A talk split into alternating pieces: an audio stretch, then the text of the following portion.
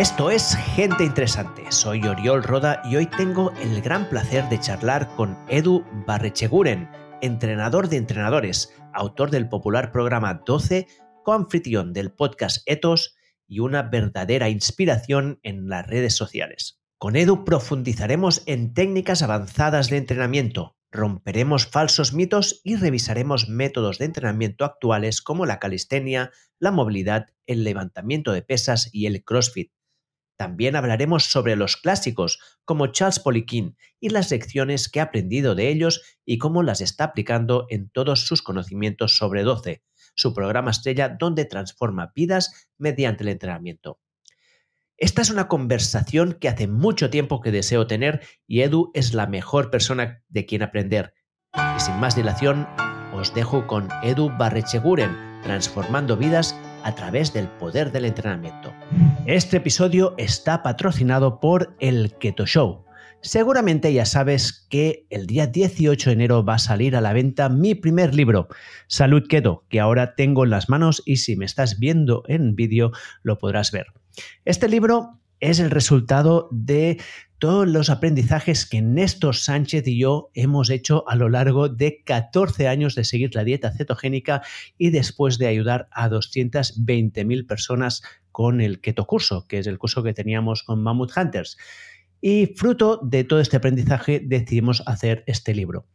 Se lo mandamos a Nuria Coll y ella se emocionó tanto con lo que leyó que nos pidió si podíamos hacer uno de sus episodios del podcast en vivo. Y sí, esto es el resultado. El Keto Show será el día 20 de enero a las 12 del mediodía en el Teatro Victoria de Barcelona. Vamos a llenar uno de los teatros más emblemáticos de la ciudad para hablar sobre todo lo que tenemos que saber para recuperar nuestra libertad metabólica. Y digo libertad metabólica porque el objetivo de la dieta cetogénica no es estar siempre en cetosis, sino es recuperar esta capacidad. Y junto con esta intervención, que es la dieta keto, hay muchas otras cosas que se pueden hacer alrededor de esta capacidad de la libertad metabólica. Y esto es lo que vamos a contar en este show no será solo hablar de dieta cetogénica, aunque evidentemente vamos a ir a los detalles más profundos de este tema, sino que además hablaremos de todas las otras intervenciones potentísimas que te ayudarán a recuperar la flexibilidad metabólica. Así que te animo mucho a que te apuntes, que compres las entradas, te dejaré el enlace en las notas de este episodio. Es un magnífico regalo de Navidades y, bueno, una manera increíble de empezar 2024 con un reset metabólico y recuperando tu flexibilidad metabólica y tu libertad. Buenos días, Ariel, ¿cómo estás? Muy bien, muy contento de hablar hoy contigo. Y ya te digo que ya te decía antes de empezar que llevo un tiempo siguiéndote en redes y me gusta muchísimo lo que escribes. Además, veo que eres muy conciso y vas muy a fondo en las cosas que cuentas sobre entrenamiento y, bueno, una oportunidad para mí para aprender y para que la gente que escucha este podcast también aprenda. Pero antes de meternos de lleno en toda la parte de entrenamiento, sí que me gustaría hacer un repaso rápido a quién eres tú, para que a mí siempre hago estas preguntas, que es la idea para mí es responder la gran pregunta es que sería, ¿por qué tendría que hacerte caso? ¿no? ¿Por qué la gente que te escucha hoy a ti tendría que decir, uy, lo que me diga Edu tiene que ir a misa, ¿no? Y me gustaría empezar con una cosa que vi, que es muy curiosa, y es que vi que tú empezaste estudiando económicas. ¿Qué pasó? ¿Cómo decidiste hacer este cambio tan radical en tu vida? Pues sí, estudié económicas. De hecho, estuve un año de Erasmus en el extranjero viviendo en Praga. Eh, volví, hice otro curso y llegó un momento en el cual pues, me quedaba una de quinto, creo que era una de quinto, dos de tercero, una de segundo y cuatro de cuarto. O sea, menos, menos de un año para acabar. Y empiezas a hacer prácticas. Y empiezas a hacer prácticas y te pones el traje, un poco. Yo cuando empecé económicas es. No sabía qué estudiar y había y me gustaba un poco todo el rollo este de la peli de Wall Street, de no sé qué, de tal, ¿no? Y bueno, pues, pues esto parece ser que, es esto, ¿no? Y, y, bueno, pues hay muchas asignaturas que las vas estudiando y, no te gustan nada, hay otras que dices, ah, pues esto sí me gusta y tal y cual, pero ninguna de ellas me apasionaba realmente. Estoy aprendiendo cosas y tal, pero tampoco era algo que me, que me apasionase. Y mientras tanto, de forma paralela, eh, descubro el gimnasio, empiezo a entrenar con 17, 18 años y, es una constante en mi vida y es un sitio al que acudo tanto para, pues al principio, pues, ponerte más fuerte y tal y cual, sobre todo con esa edad, pero también es un sitio que me sirve de psicólogo, es un sitio en el que cuando tengo problemas eh, voy allí y me siento mucho mejor después de haber entrenado, ¿no? Es un poco un sitio en el que acallas a los demonios, por decirlo de alguna manera, ¿no?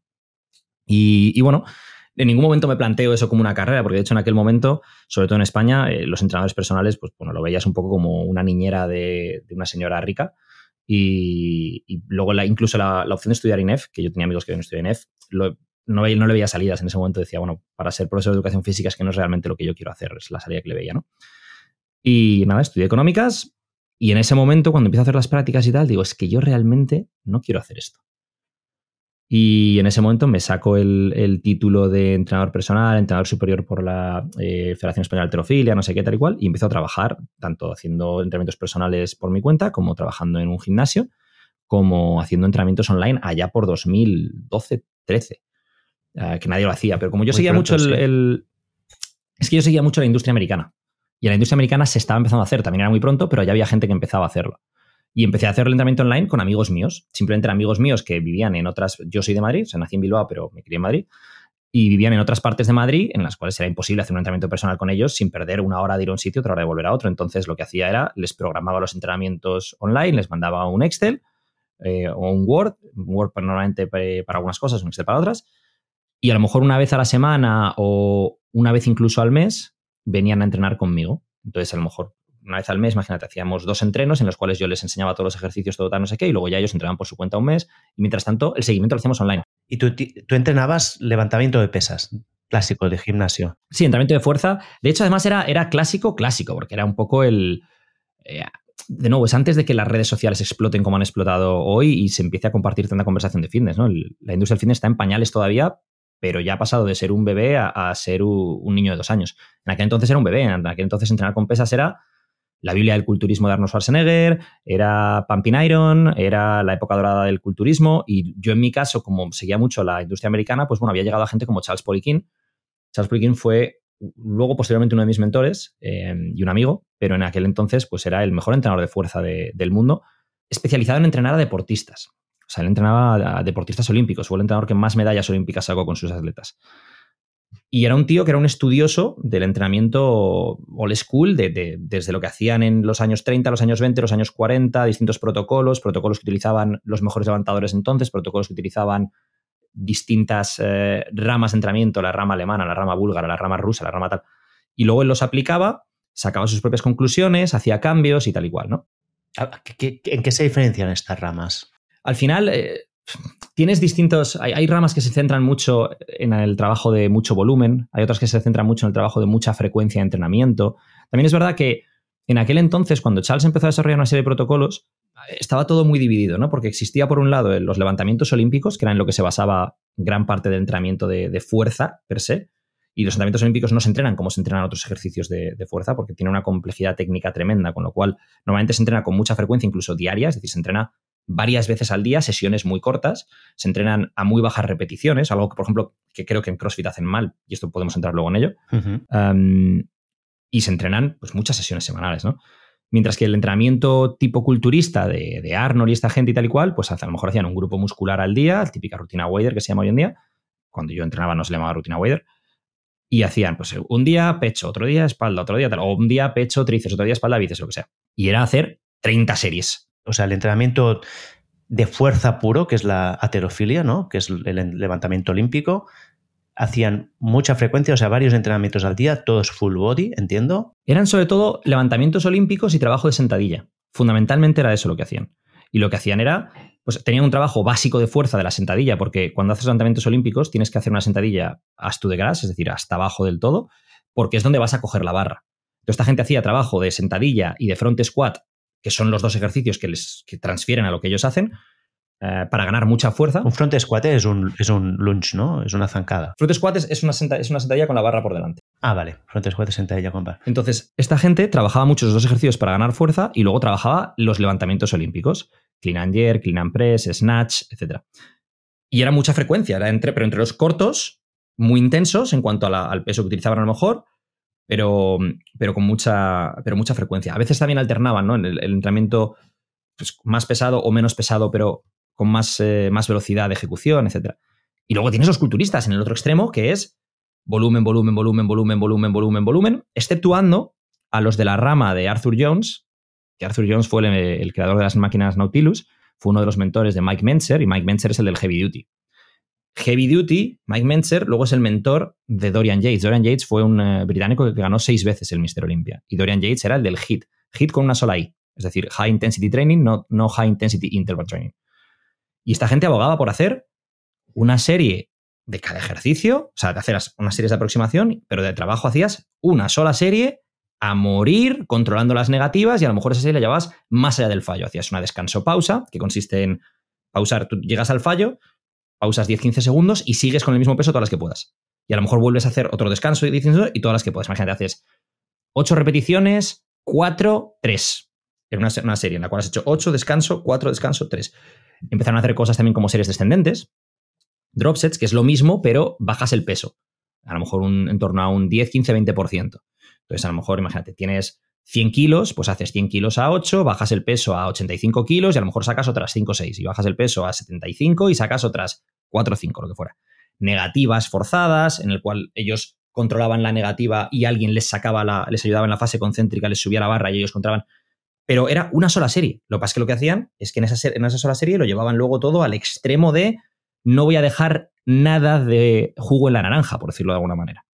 Charles Poliquin ve lo que hacen, lo que han hecho los levantamientos olímpicos, eh, levantadores olímpicos más exitosos de la historia, lo que han hecho los de la vieja escuela, que era otro tipo de ejercicios, y de eso podemos hablar, y cómo ganaron fuerza. Lo que han hecho los de la era dorada, de Schwarzenegger, tal, toda esta gente. Lo que hacen los del entrenamiento, tal. Y el tío saca sus propias conclusiones, porque entrena a muchísima gente y va sacando, y entonces se adelanta a la ciencia.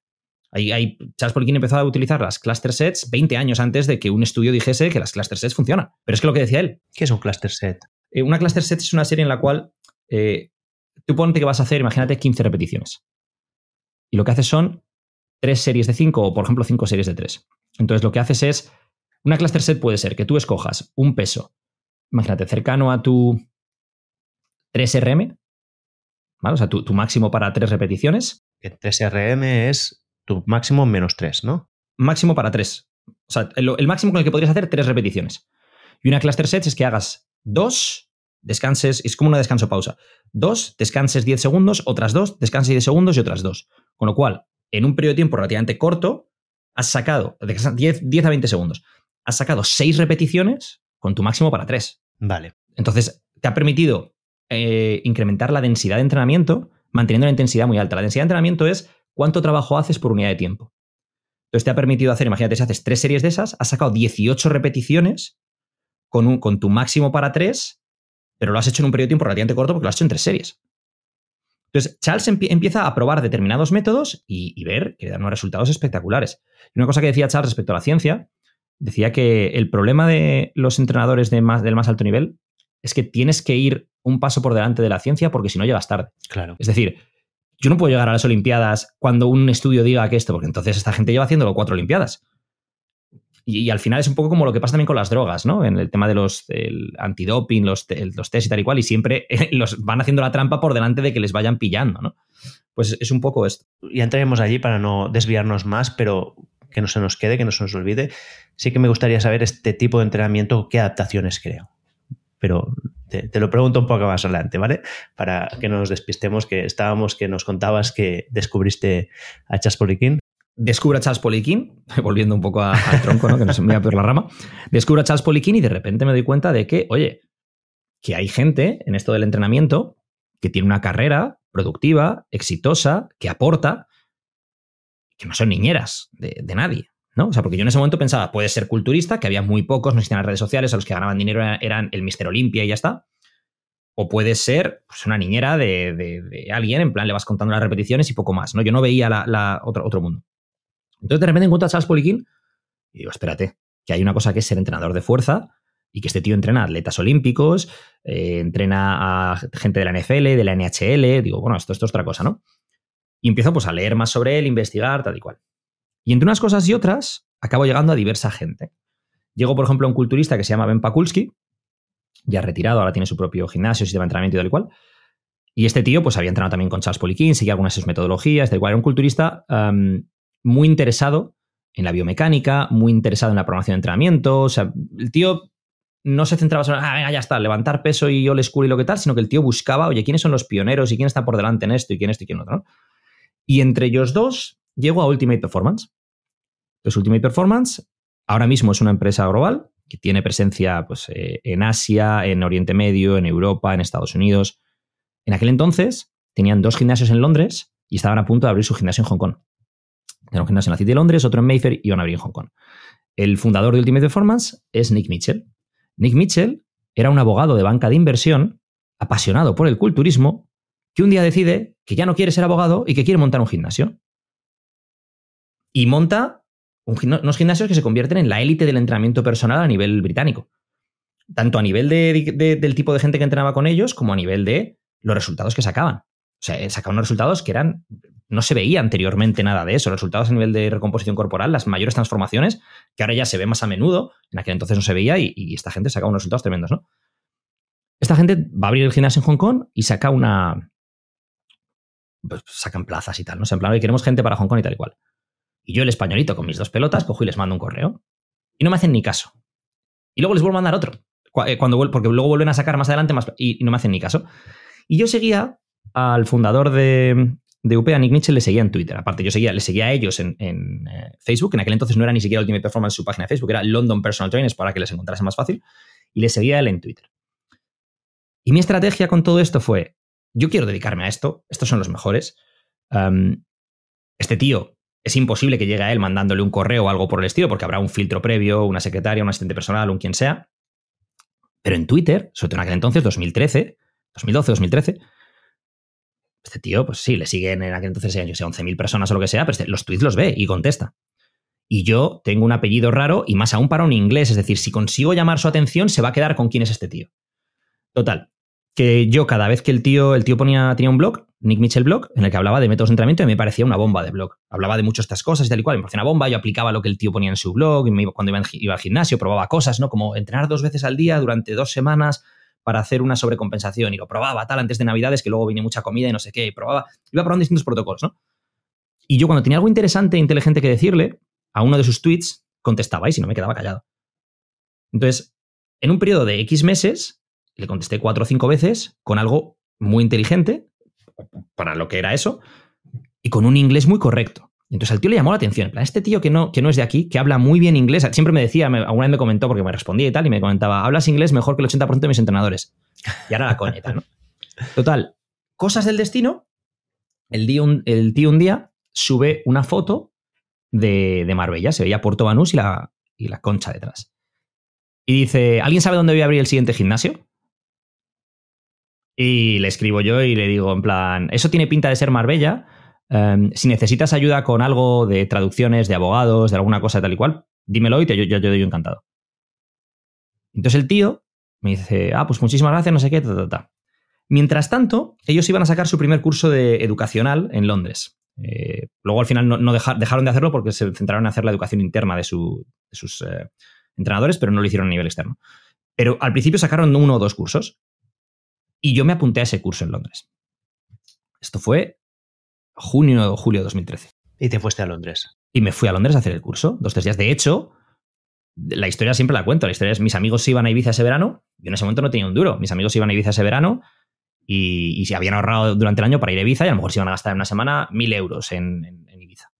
Y yo me gasté esa, eso mismo, ese mismo dinero en irme a Londres a un seminario de entrenamiento que daban en Ultimate Performance en Mayfair. Y pude permitírmelo porque un amigo mío que trabajaba en banca de inversión en Londres vivía allí y me quedé en su casa. O sea, me, quedé en su casa en una cama supletoria y me dejó quedarme en su casa. Si no, no me hubiera podido permitir ir a Londres, pagarme el alojamiento, ir al curso, todo, ¿no? Entonces, desde aquí, un abrazo a Fernando que me dejó quedarme en su casa.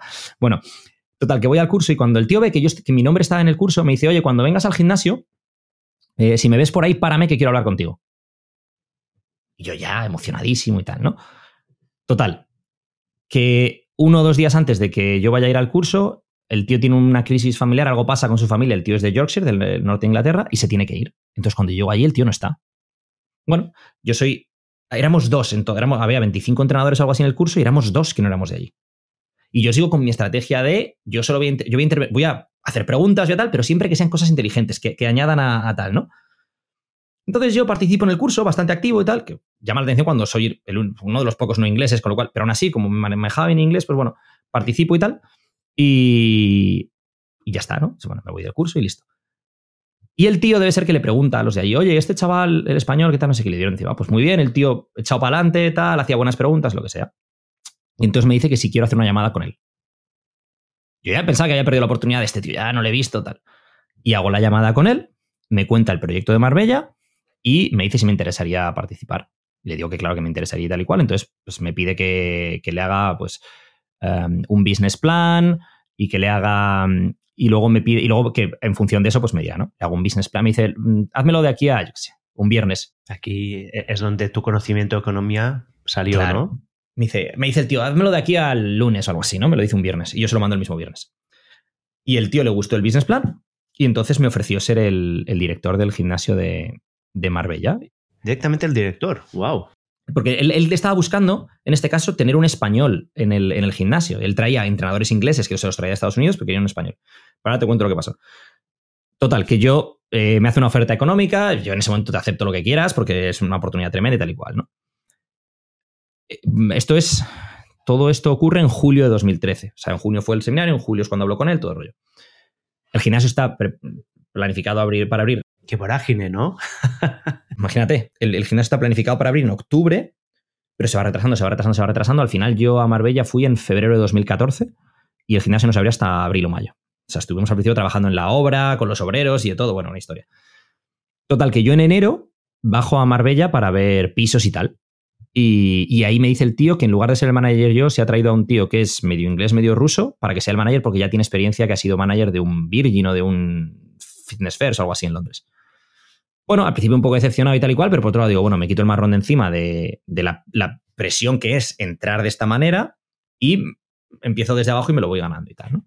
Entonces, bueno, empiezo como entrenador, todo muy bien, ta, ta, ta, Total, que este tío no hace bien su trabajo y se acaba yendo en julio de, ese año. Y me dice a mí, ¿quieres ser tú el, el, manager? Y yo al principio le dije que no. Y le dije que no porque yo, yo como entrenador vivía muy bien, mis responsabilidades eran, estaban acotadas, tenía, sabía muy, trabajaba muchas horas, pero tenía responsabilidades muy acotadas. Cuando yo me iba de, allí, mi única responsabilidad era que mis clientes, pues si tenía que mandarles algo para de la nutrición o de entrenamiento o lo que fuera, pero no, no tenía responsabilidades sobre si el gimnasio tenía más o menos clientes, eh, temas financieros, contratar a personal, nada, eso, eso no era mi historia. Estrategias de marketing, eso era eso de otro. Y me acuerdo de una conversación con mi padre, y mi padre me dijo, me dijo dos cosas. Una me dijo, pero tú ¿qué quieres? ¿Ser entrenador cuando tengas 40 años? Y yo en ese momento tenía 28 y le digo, pues sí, sí, ¿qué, problema hay? Y me dice, ¿qué vas a ser? ¿El típico tío mayor que está ahí tal? No sé qué. Sí, no veo problema tal. Y me dijo en plan, dice, mira, las oportunidades vienen y van, pero muchas veces no vuelven. Entonces, si tú esta oportunidad la coges, si te sale mal, ¿qué es lo peor que puede pasar? El tío seguramente no te eche por ser, eh, o sea, de, ser manager, te, te, te, volverá a poner donde estabas como entrenador porque ahí estaba contento con tu trabajo. O sea, no tienes nada que perder realmente, más allá de que sí, que es un tal. Y si sale bien, es una empresa que está en crecimiento, pues te pueden surgir muchas oportunidades dentro de esa empresa. Y dije, ah, venga, pues venga, para adelante, toda que dije que sí, y me hice el director del gimnasio. Y ese fue, esa fue toda la transición. Yo en ese momento, claro, lo que hablamos de la vorágine, yo estaba terminando la carrera, pero me surge la oportunidad de ir aquí, además de ir director en un principio, de tal de no sé qué, y digo, ya estudiaré a distancia. Al final ni estudié distancia ni nada, se quedó ahí que no, no terminé la carrera. Y ya, pues bueno, ya la carrera, pues me fui a UP, estuve allí trabajando casi tres años, eh, me iban a hacer socio, vamos a abrir un gimnasio en Madrid, eh, UP se iba a tienen un holding, empezaron a abrir más gimnasios, abrieron en ese periodo de tiempo, abrieron en Singapur, abrieron otro en Hong Kong, abrieron en, iban a abrir ya en Dubai, um, abrieron otro en Londres, estaba ya planificado el, el, ir a Estados Unidos, que ahora está en Estados Unidos, tienen varios y tal cual pero bueno, tuvimos una divergencia de opiniones sobre una serie de cosas que se unió a algo de lo que hablaremos luego. ¿En qué momento surge la idea de programa 12? A ver, ¿en qué momento? Y, se y, fue un poco el, el cóctel, la tormenta perfecta. Se unieron cosas y dije, me voy. ¿Y cómo salió la idea del programa 12? Pues todo empieza con que un día por la noche, yo termino, estaba con mi novia en casa y por la noche solíamos leer antes de dormir, cada uno con, en el suelo de la cama, con la lamparita y tal y cual. ¿no?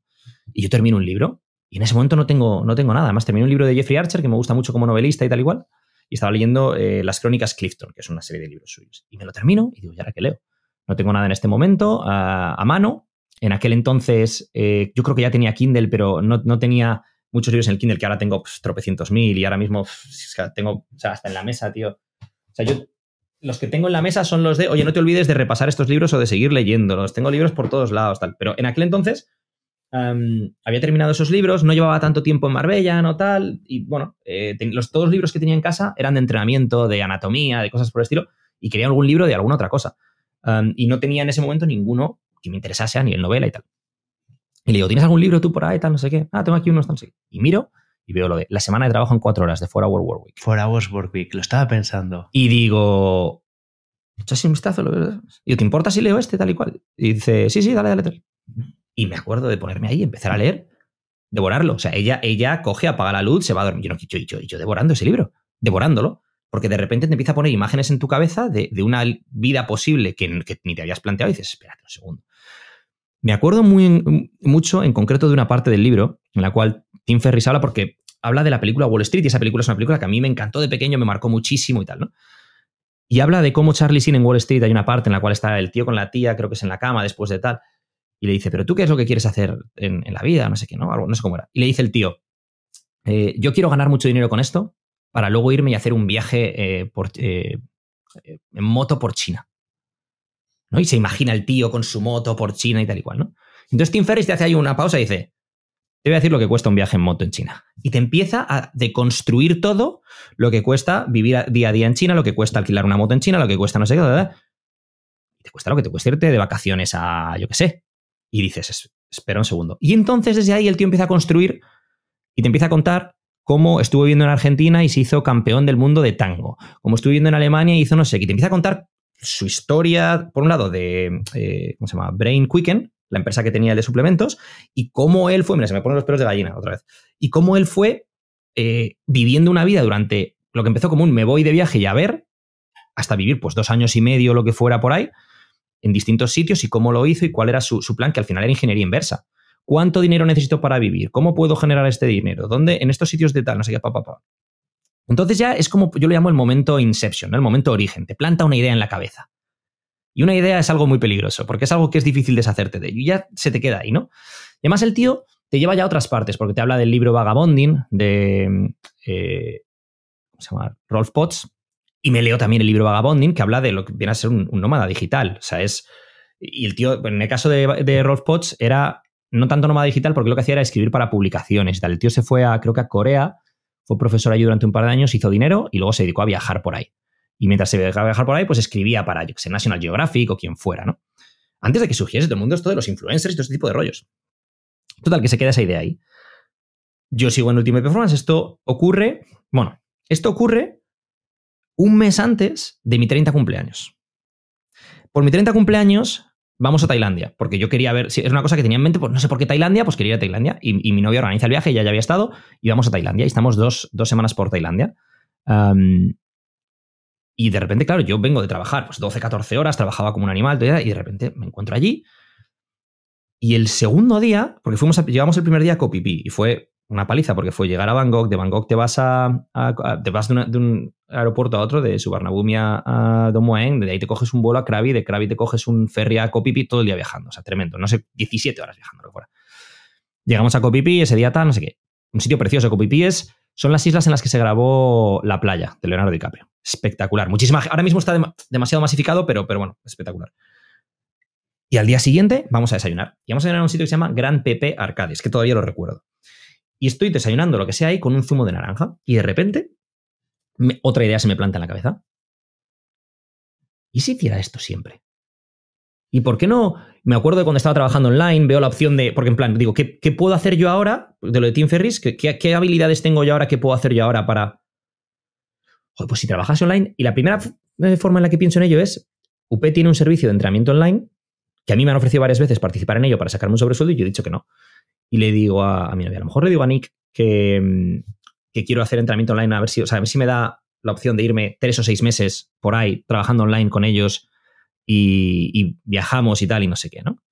Y además, esto se lo digo porque un conocido mío, amigo a día de hoy, que en aquel entonces trabajaba conmigo, había tenido una. Pues le habían dado seis meses sabáticos, entre comillas, por un problema de salud, pero Nick se lo había dado, le dijo en plan, vete seis meses y luego vuelves. Entonces, igual, o sea, quiero decir que ya había un precedente de que lo había hecho, ¿no? Y digo, bueno, lo mismo, le digo, tío, estoy hasta aquí, me gustaría hacer esto y tal igual, ¿no? Pero claro, surge el tema de lo de vamos a abrir un gimnasio en Madrid, no sé qué, ta, ta, ta, ta, me van a hacer. O sea, se, em, se ponen las cosas en una situación en la cual no puedo coger ahora y decir, oye, necesito soltar presión e irme por ahí cuando me estás dando más responsabilidades y más oportunidades porque vas a pensar que soy un blando, que no voy a hacer esto, lo que sea, ¿no? Total, que no lo hago y se me queda ahí. Va pasando el tiempo y yo en ese momento tengo una página de Facebook que además la empiezo porque un compañero de trabajo mío al que yo le había traído de Madrid, le contraté yo de, eh, Madrid, me dice, tío, eh, eres uno de los... Esto, opinión suya, no, no la mía. Eres uno de los mejores entrenadores de España, pero no te conoce nadie. O sea, dentro del mundo de entrenamiento a nivel internacional, tienes contacto con este, con este, con el otro, consigues resultados que nadie más consigue, que tal, que no sé qué, pero no te conoce nadie porque no tienes presencia. Hazte una página de Facebook o algo. Y bueno, vale, tal. Hago una página de Facebook, voy compartiendo ahí pues, pues mis reflexiones sobre entrenamiento, sobre esto, sobre otro, algún resultado y tal. Total, que hago una página de Facebook y en un año 27.000 seguidores. wow. Mm, Por ir subiendo cosas. Pom, pom, pom, pom, pom. Bueno, vídeos que subo, ahora, ahora me doy cuenta del potencial que tiene en aquel entonces Facebook y lo, y lo mucho que les aproveché. Subo un vídeo haciendo flexiones pliométricas y 300.000 visualizaciones. O sea, cosas absolutamente. Subo un vídeo de una triserie de bíceps de tríceps, no sé qué, 150.000 visualizaciones. O sea, era todo así, ¿no? Total, que me planto el año siguiente con algunas fricciones con, con el jefe por alguna serie de cosas, con esa idea en la cabeza del entrenamiento online y con 27.000 seguidores en Facebook que constantemente me, me, mandan mensajes a ver si hago entrenamiento online y les digo que no porque por política de empresa en UP yo no puedo estar entrenando a nadie fuera. Y entonces, pues, cóctel perfecto y en un momento dado digo... Al salto. Ah, voy a dar el salto, me voy, me la juego. ¿Esto qué año era? 2016. Fue el... Finales de 2016, noviembre de 2016 fue cuando. Eh, total, que, o sea, estuve dos años y nueve meses, estuve allí. Bueno, dos años y nueve meses desde que llegué a Marbella. Yo empecé a hacerles traducciones e historias a ellos desde julio de 2013.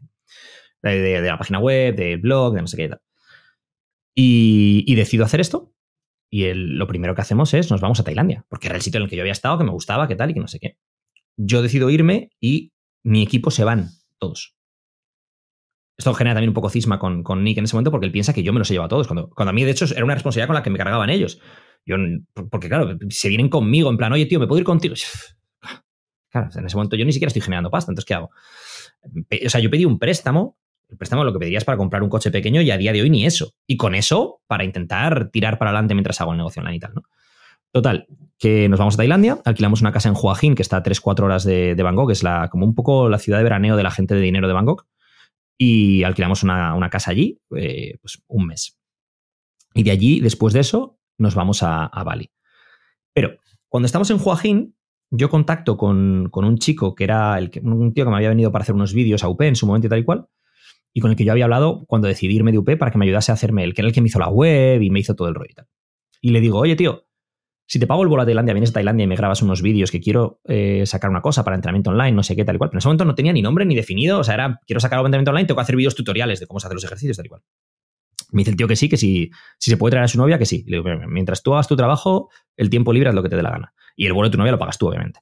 Vale, vale, tal. Total, que vienen, nosotros teníamos una, una, casa que era pues, un chalet con varias habitaciones, con un jacuzzi, con una piscina, porque te salía tirado en Tailandia. Con lo cual ellos tenían sitio para quedarse. Total, que viene para que grabemos unos vídeos. O sea, tú estás haciendo el, el, el, garage, ¿no? El garaje típico de Stanford, pero en lugar de en Silicon Valley, en Tailandia, que sale más barato.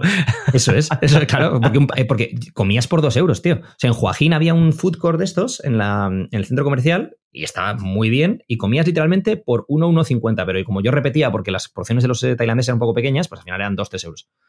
Um, de locos, claro. Y, viene este chico y volvemos a ir a Copypi, vamos a Bangkok, no sé qué, porque queremos grabar contenido, eh, que en aquel entonces nadie lo hacía, en plan, pues motivacional en cierta medida y tal y cual. Un poco, en aquel entonces la inspiración para el contenido era Vee. Pero a no le conocía a nadie en España en aquel entonces. Y era un poco, decía el tío, no crees, documenta.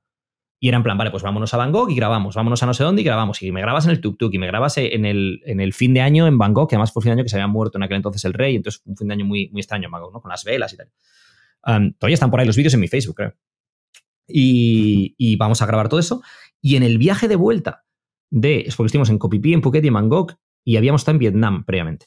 Y en el viaje de vuelta a Joaquín en taxi, estamos pensando en el nombre, ya, oye, tío, ya lo entrenamiento online, ya le vamos dando forma y tal y cual. Todo el mundo dice que el nombre se les ocurrió a ellos, se me ocurrió a mí. O sea, uno dice que se le ocurrió a él, otro dice que se me ocurrió a mí. Y se me ocurrió a mí porque mi amigo Elliot había hecho una cosa que se llamaba Six Feet, que era un plan de seis semanas. Yo quería hacer un plan de 12 semanas porque era como lo más típico en aquel momento, del compromiso que le puedes meter a alguien tal y cual. Y, me gustó 12 porque sonaba 12 a secas, porque sonaba como a, como italiano, pero como con. O sea, tenía un punto como que puede ser 12, pero internacionalmente puede ser doce, o yo qué sé. O sea, le veía el punto como de. Se entiende en sí mismo en castellano, pero tiene, tiene su punto para, tal, ¿no? Y fue como 12, 12 tal. Y surge ahí. Esto surge. De hecho, hay hasta una, un vídeo, una foto de aquel día en el taxi en el cual yo estoy escribiéndolo en, el, en, pues un cuaderno de estos, como el que tengo aquí, un moleskin de estos, escribiendo ahí el este, ¿no? Y bueno, y ahí, se, y ahí se queda la historia. Nos vamos a Bali y en Bali empezamos a dar forma, cómo vamos a ejecutar todo esto, como tal, como no sé qué. Mientras tanto, yo voy haciendo crecer las redes. Y ya eh, volvemos de Bali como en marzo. Fuimos a Suecia, que es de donde es mi novia, y, y en Suecia fue donde lo lanzamos todo. Y al principio, cuando hicimos 12, era por email, eh, o sea, se mandaban los planes en PDF, el contacto con el cliente era por email. Ahora tenemos nuestro propio CRM desarrollado por nosotros, nuestra propia aplicación desarrollada por nosotros. Ahora es, otro mundo completamente distinto al, en el que estamos entonces. Lo recuerdo como con mucho cariño, ¿no? Porque es en plan como. Y, y ahora lo recuerdo también como, vaya loco, tío. O sea, ¿en qué momento tengo esa carrera en UP, decido irme, decido hacer esto, no tengo ni idea de dónde me estoy metiendo, no tengo ni idea de si voy a facturar, no voy a facturar, voy a hacer, no voy a hacer. Y bueno, hasta hoy. Y luego, y luego en el proceso, durante todo ese tiempo, aparte, estuve pues dirigiendo unos gimnasios en Kuwait, porque me, han salido diversas oportunidades ajenas a 12. Algunas de las cuales me han resultado interesantes y bueno, pues las he ido cogiendo y tal cual. Muy bien, wow, qué repaso nos ha hecho, ¿eh? Pensaba que íbamos a hablar de fitness y esto ya es casi una, una, charla sobre emprendimiento. Además, a mí conecta muchísimo, ¿eh? Porque yo también tengo una experiencia bastante este estilo de, de, de estos cambios vitales. Wow, qué chulo. Pero va, ¿te parece si nos volvemos de nuevo al entrenamiento? Que si no, la gente luego se me queja. Sí, sí, sí. Y, y ya que estamos en, en toda esta filosofía, ¿no? De, o sea, creo que dentro de todo lo que has contado, hemos visto que realmente tú sigues o has seguido a todos los grandes, has aprendido de ellos, has bebido de toda esta experiencia. Empecemos con conceptos básicos, ¿no? ¿Cuál es tu principio de entrenamiento? ¿En qué basas tu método de entrenamiento? Yo diría que no tengo un método, ¿no? Cuando la gente habla de eh, el método de no sé quién el método de no sé cuántos, yo he bebido de muchas fuentes distintas y tengo muchas herramientas distintas en la caja de herramientas y utilizo una herramienta u otra en función de, pues si quiero clavar un clavo, utilizo un martillo, si quiero un tornillo, utilizo un eh, destornillador, ¿no? creo que, la clave del entrenamiento está en... Por un lado tienes a la gente lo de no pain, no gain y por otro lado tienes a la gente de basado en la ciencia y algunos de los de basado en la ciencia, como decía Charles Poliquin, tienen un cuello que parece a stack of dimes, ¿no? O sea, en plan que, es un cuello de, lápiz que parece pues, que has puesto un montón de peniques uno encima de otro, ¿no? Que no han pisado un en su vida, vamos. Y creo que el punto está en un punto intermedio, entre estar en las trincheras y tener la experiencia, que es, necesaria, y, luego aparte evaluar, oye, qué es lo que están diciendo los estudios, qué es lo que sabemos a día de hoy, que no se sabía hace 10, 15, 20 años, etc. Entonces creo que por un lado, lo de no pain, no gain atrae mucho a la gente porque es un poco la mentalidad del guerrero, ¿no? Más es mejor y me estoy dejando la piel, de Weekend Warrior que dicen en Estados Unidos, ¿no? Y va, tal, pam. Bueno, esto atrae a las personalidades tipo A, pero hay otro tipo de gente que, que no, que nunca se meterá a un gimnasio. De hecho, Poliquín, pero esto va para otro, para otro, para otro tema, Poliquín desarrolló eh, sistemas de entrenamiento basados en perfiles, eh, lo llaman neuroprofiling, eh, neuronales, ¿no? En plan, un poco personalidad tipo A, tipo B, tipo tal, tipo 2A, tipo 2B. O sea, que era un poco si era alguien eh, dominante en dopamina, dominante en serotonina, dominante en acetilcolina, si es, gente, por ejemplo, que le atrae más pues, saltar de un avión y montar en moto, o gente que le atrae más jugar al ajedrez. Y normalmente no suelen ser el mismo tipo de persona. Alguna vez coincide, pero... A ver, a ver, cuéntame esto.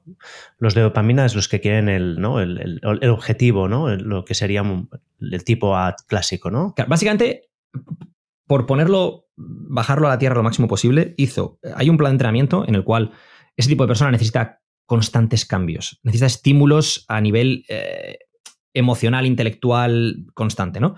Entonces, una persona que no le puedes dejar con el mismo programa 6, 12 semanas. Es el reto constante. Tiene que haber cambios. Cada dos, tres semanas tiene que tener cambios, porque es que si no, no está estimulado, entonces si no está estimulado, no entrena fuerte, si no entrena fuerte, no consigue adaptaciones, ¿no? Luego tienes otra persona que es, eh, y esta gente normalmente, eh, este perfil de persona, le funciona muy bien también el añadir trabajo tipo pliométrico, tipo balístico, tipo atlético, ¿no? O sea, no es solo sentirse fuerte, quieren ser atléticos. ¿Qué quiere decir balístico? Pliométricos son saltos. Saltos. Y balístico, lanzar un balón medicinal, por ejemplo.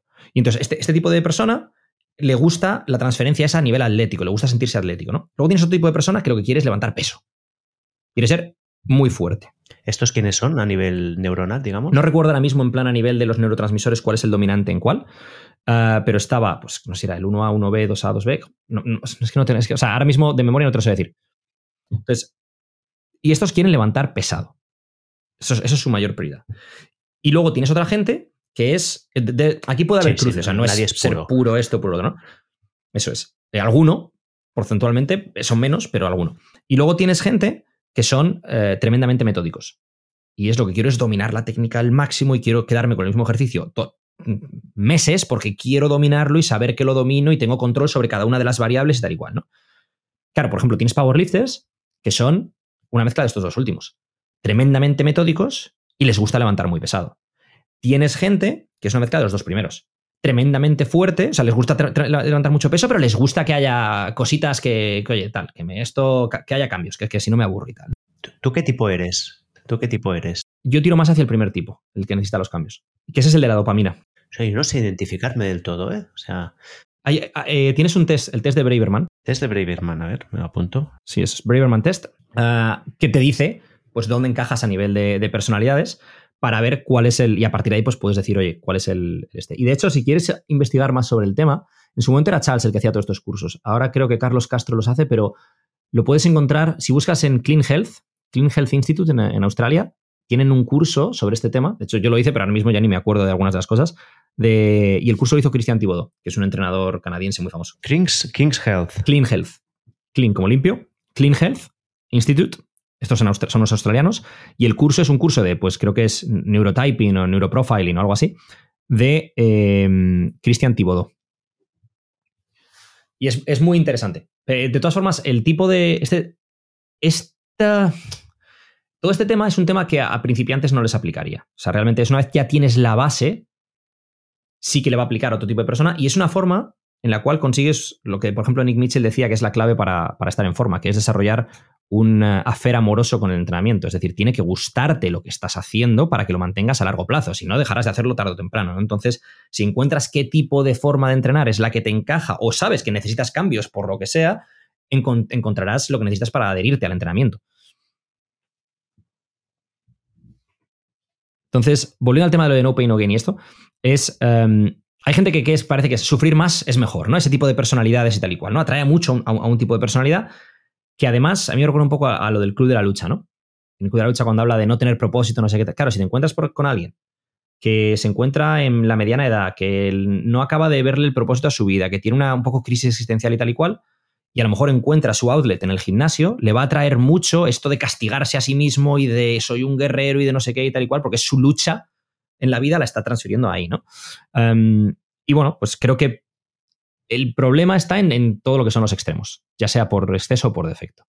Entonces, más no es mejor, mejor es mejor. Tú lo que tienes que hacer es estimular al cuerpo por encima del, del bajo umbral, es decir, hay un umbral que si no llegas ahí, el estímulo no genera adaptación.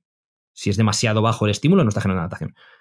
Pero si te pasas de listo, si te pasas por encima de lo que tu cuerpo puede tolerar, acabas lesionado o sobreentrenado o frito a nivel neural, o, sea, no, progresas. Y encontrar ese punto dulce entre ambos es donde está la magia, pero ese punto dulce va cambiando a lo largo del tiempo porque tu capacidad de trabajo también se entrena y va cambiando. A mí me gusta mucho pensar en metáforas. Déjame que haga un inciso y te haga una pregunta personal, aprovechando ¿no? que te tengo a ti. A mí me ha pasado esto, ahora está, eh, o sea, yo estaba entrenando fuerza en casa ¿eh? y, con bajos pesos, pero bueno, entrenamiento más estructurado a nivel de fuerza con, pues, con super series y descansos, porque yo venía del hit de hacer pues, seguido y muy poco descanso. Iba progresando, iba subiendo de pesos, iba, estaba más subiendo repeticiones que pesos porque no tenía pesos, porque no trabajo con el gimnasio y trabajando con un poco más. Y llegó un momento que con las piernas empecé a tener agujetas, empecé a bajar y ahora hago mucho menos, pero es que cada sesión termino con agujetas y es una situación que no entiendo. O sea, entiendo que me frito neuronalmente o he sobrecargado algún tipo de situación así, ¿no? ¿Qué puede haber pasado que estuviera progresando en un momento determinado, haciendo menos, continúo teniendo agujetas después de cada sesión? Aquí lo primero es hacerte varias preguntas. La primera, ¿son los mismos ejercicios o has cambiado de ejercicio? Hay un punto, ah, la mayoría, la mayoría son los mismos. Lo que sí que ha aumentado es un poco el rango de movimiento. Vale, puede venir por ahí. O sea, el, tema es, normalmente las agujetas ocurren cuando no estás acostumbrado a la demanda que se está produciendo. Las agujetas al final, vamos a explicar primero lo que son y luego pues cómo ocurren. Lo primero es, las agujetas no es más que tus nociceptores, que son los receptores del dolor, están sensibilizados porque hay una inflamación de los tejidos alrededor. Entonces, esa inflamación de los tejidos se produce cuando le expones a tu cuerpo algo a lo que no está acostumbrado. Puede ser o una cantidad de volumen de entreno que no está acostumbrado, o un nuevo rango de movimiento, o un nuevo ejercicio, una intensidad mayor. Y eso es lo que genera agujetas. Por eso cuando, cuando tú entrenas con relativa frecuencia y son los mismos ejercicios, normalmente ya no tienes agujetas. Cuando haces un cambio de plan de entrenamiento, de repente, me duele absolutamente todo, tal. Y no son indicadores de que estés progresando, no, son indicadores de que lo que has hecho es algo a lo que tu cuerpo no está acostumbrado. Ya está. Entonces, em, un nuevo rango de movimiento puede ser uno de los causantes.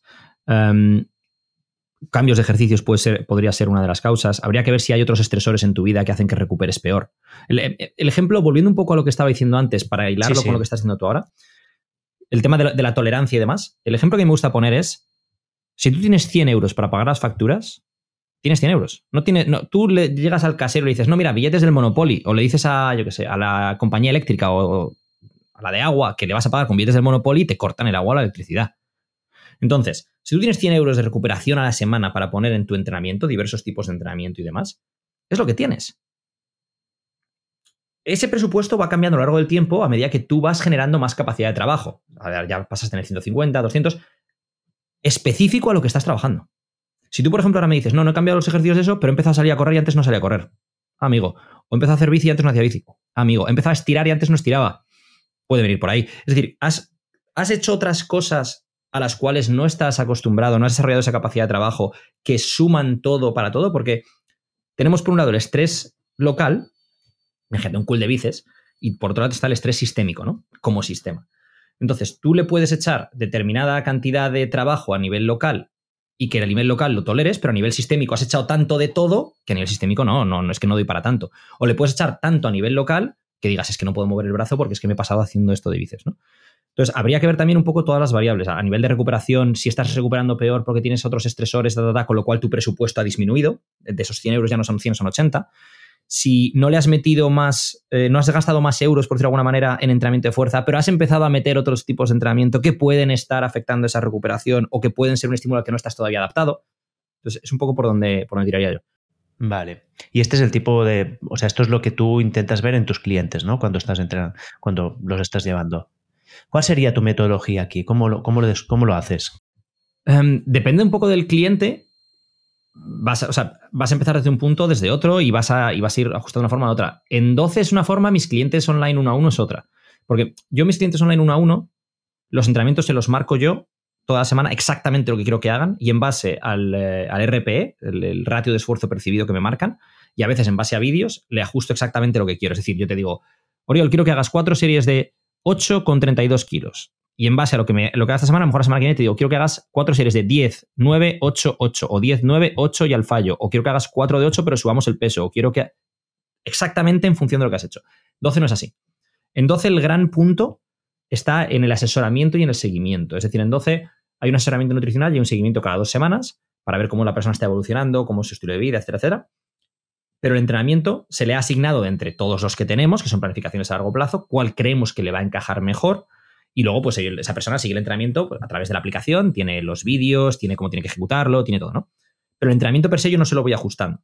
Tiene unas notas generales en el entrenamiento para cómo ajustarse, cómo ajustarse los entrenamientos ellos, pero se tienen que ajustar ellos.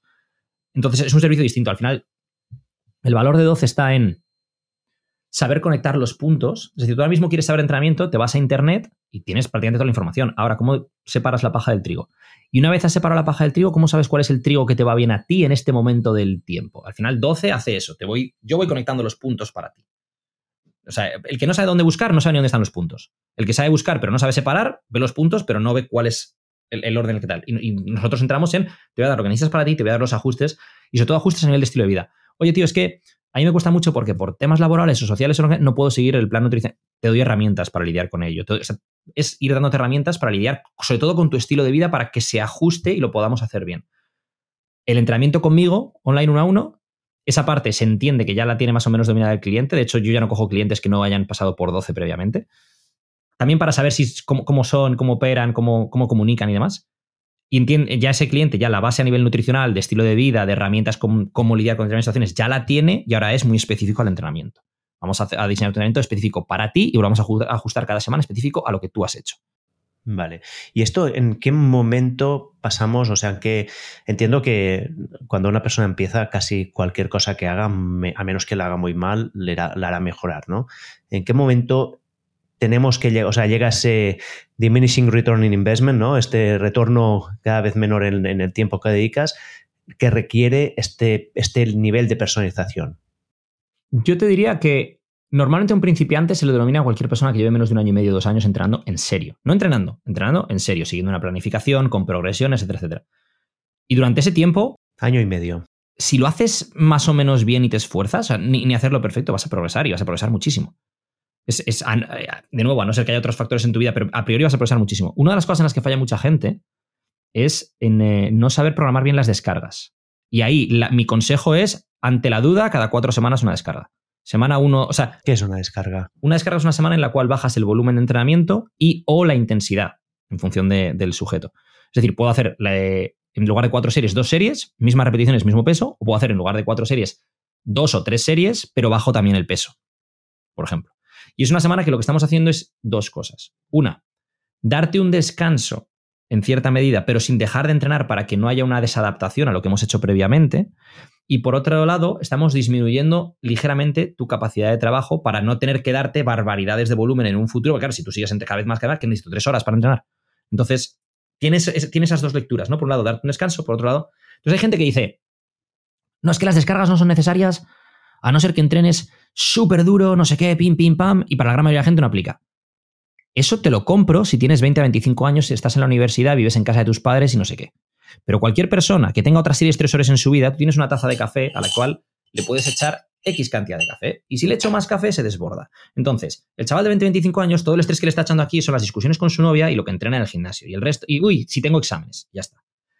Pero el tío de 35, 40, 45, que tiene su negocio, que tiene su trabajo, que tiene que pagar facturas, como ya tenga hijos, como no sé, sigue echando, sigue echando, sigue echando. Entonces ese tío no va a tener la misma capacidad de echarle café con el entrenamiento que un chaval de 20-25 y va a tener que ser inteligente con cómo lo programa también en base a eso. En plan, oye, es que tengo otros problemas en mi Yo, por ejemplo, tengo una niña de un año y pico.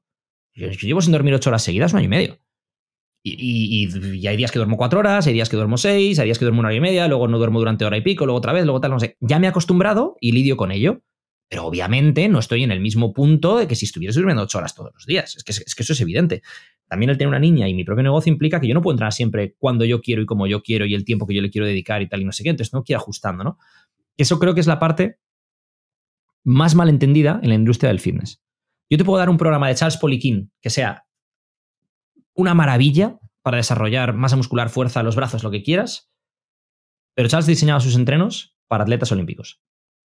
Que además de ser el top genético, era gente que toda su vida gira en torno a eso, en torno a estar bien físicamente si tú eres un tío de 45 años, eh, emprendedor y que además tiene familia, que además es en plan, tío, es que yo no puedo entrenar todo esto y, o no me da, no tengo ni siquiera energía mental para pensar en hacerlo, pues tengo que buscar otras soluciones. Por eso algunas de las cosas que pongo en Twitter, que verás... Estás hablando de mí, ¿eh? Pero, de ti y de muchísima gente. Eh, muchísima gente a la, que no se le, a la que no se le habla. es, una de las cosas es cuando me preguntan, ¿no? ¿Por qué algunas de las cosas que posteo son métodos de entrenamiento los mejores para estos datos? ¿Qué es eso? Y otras de las cosas son cómo hacer 100 mm, dominadas o 100 flexiones o no sé qué. Porque le estoy hablando a la persona que, como yo, hay días en los cuales no puedo entrenar, tengo 20 minutos, ¿qué puedo hacer? Uno es más que cero. ¿Qué puedo hacer con lo que tengo, donde estoy en este momento, para seguir avanzando, para que la aguja se siga moviendo, para no irme hacia atrás? Y hay diversas metodologías que puedes seguir para ello. Puede ser una metodología de entrenar poco tiempo cada día, pero una frecuencia relativamente alta, por ejemplo, el, eh, hay, varias formas de hacerlo, ¿no? Está, cosas que pongo yo a veces en Twitter, está el eh, The Quick and the Dead de Pavel Satsulin, que consiste en hacer eh, dips o flexiones y kettlebell swings. Y es un entrenamiento sobre todo diseñado para ganar potencia, para entrenar a las mitocondrias. O sea, es un entrenamiento más, digamos, anti-aging en cierta medida. Deep flexiones y, y swings. Ahora no estáis escuchando a Edu porque se ha levantado y ha ido a buscar una revista que se llama The Quick and the Dead. bueno, es un libro, ¿no? The Quick and the Dead, Total Training for the Advanced Minimalist de Pavel Satsulin. Me este sacaré luego una, foto y la pondré en las notas para que la gente la vea. Sí, porque hay quien verá el vídeo y hay quien está escuchando el audio. Este libro, luego yo aparte escribí un artículo sobre esto, pues esto es un entrenamiento minimalista, es decir, requiere de muy poco material y se realiza en muy poco tiempo. Puedes realizar un entrenamiento entre 12 y 25 minutos más o menos. Pues, pues hay un perfil de persona que lo que necesita es esto. Un entrenamiento que le mantenga en forma, o sea, que no quiere ser especialmente fuerte o muy musculado o lo que sea, pero quiere estar en forma, quiere envejecer bien. Y claro, es que toda la información que le llega es de para ser culturista o para ser powerlifter o para ser no sé. En plan, chicos, que yo no tengo tiempo ni interés en eso. Yo lo que quiero es estar en forma, envejecer bien, poder hacer esto, poder hacer lo otro. Y entonces ahí es donde surge lo que te decía de, a nivel de metodología o de herramientas. Yo he aprendido mucho de Charles Poliquin. He aprendido mucho de Christian Thibodeau. He aprendido mucho de Nick Mitchell. He aprendido mucho de Josh Bryant, un muy buen amigo mío, el mejor entrenador de press de banca del mundo. Literalmente tiene los mejores. Eh, eh, bueno, él mismo fue el, tío más joven en batir las 600 libras en press de banca y luego el tío que le batió a él fue un cliente suyo. Bueno, un hacha. Él mismo cambió su forma de entrenar. Él entrena más como un táctico ahora, ya no entrena como, como un powerlifter, un strongman, que era como entrenaba antes. También por lo mismo. Tiene tres hijos, tiene tal, no sé qué, distintas, distintas cosas, ¿no? Pero yo he aprendido toda esta gente, más luego mi propia situación. Yo eh, tengo épocas como ahora que llevo tres meses entrenando en casa. Yo no piso un gimnasio hace tres meses. No, tres, cuatro meses ya hace que no piso un gimnasio. ¿Por qué? Porque es que me resulta mucho más sencillo entrenar en casa. Los primeros dos meses y medio entrenando en casa ha sido sin material prácticamente, unas anillas y unas, y unas barras de dips. Y bueno, un chaleco lastrado, no sé qué tal. Y ahora pues me he comprado unas mancuernas ajustables, un banco, no sé qué, para empezar también a añadir otra serie de, elementos en mi entrenamiento cuando pueda, ¿no? Pero hablando de, lo que estamos hablando, hay, hay, para bajarlo a la tierra para el que estás usando esto. Si tienes poco tiempo para entrenar, tienes. Em, te voy a dar tres opciones. Opción número uno, entrenas 5 o 6 días a la semana, entrenamientos relativamente cortos, en los cuales. ¿Cortos qué quiere decir para ti? ¿20 minutos? 20 minutos. 20 minutos, máximo media hora. En, los cuales vas a cubrir mm, patrones de movimiento principales, es decir, empuje, tracción, patrón de sentadilla, bisagra de cadera. O sea, bajémoslo más a la tierra. Flexiones, dominadas, sentadillas, peso muerto rumano o algo similar, que por cierto el peso muerto rumano lo puedes realizar no hace falta coger mucho peso, lo puedes hacer realizar split stance. ¿Cuál es el peso el rumano? ¿Es el de una pierna? No, el peso muerto rumano, o sea, un peso muerto convencional es el que está desde el suelo. El rumano es en el que las, eh, las, rodillas están ligeramente flexionadas, pero todo el movimiento parte de la cadera. Es una bisagra de cadera. Es un ejercicio que lo puedes hacer también en split stance o B-stance, que lo llaman, es decir, una pierna adelantada, la otra detrás, con lo cual sobre todo la carga va en la pierna que está adelantada. Y puedes, por ejemplo, hacer ese ejercicio con una kettlebell pequeña en el pecho y vas que chutas. Es decir, hay formas de entrenar de nuevo. ¿Quieres ser Mr. Olympia? Probablemente no sea esto para ti, pero ¿quieres estar en forma y tal? Sí. Y puedes ir haciendo, elegir dos entrenamientos, entrenamiento A y entrenamiento B, por ejemplo. Vale, entrenamiento A, eh, un empuje horizontal, flexiones, una tracción horizontal, un remo con una goma elástica o si tienes una mancuerna o una kettlebell o algo así, pues, pues mira, fantástico. Sentadilla split, por ejemplo, sentadilla una sola, a una sola pierna. Y eh, peso muerto rumano, split stance, B stance. Sentadilla búlgara, o sea, o, a una pierna con. Búlgara es, búlgara es como split, la diferencia está en que split son las dos piernas en el suelo, búlgara es una de las piernas, está, la pierna trasera está elevada. A la split es lado a lado, digamos. Eh, la split básicamente es una pierna delante y una pierna detrás, pero las dos en el suelo. Split con pie delantero elevado es elevar tal, y la búlgara es básicamente split con pie trasero elevado. Vale, o sea, una zancada. Eh, una zancada estática, por decirlo de alguna manera, ¿vale? Eso podría ser un entrenamiento y luego puedes tener un entrenamiento en el cual, por ejemplo, haces un press militar, que lo puedes hacer con una mancuerna o con una kettle, que tampoco te hace falta tener demasiado peso para hacer eso.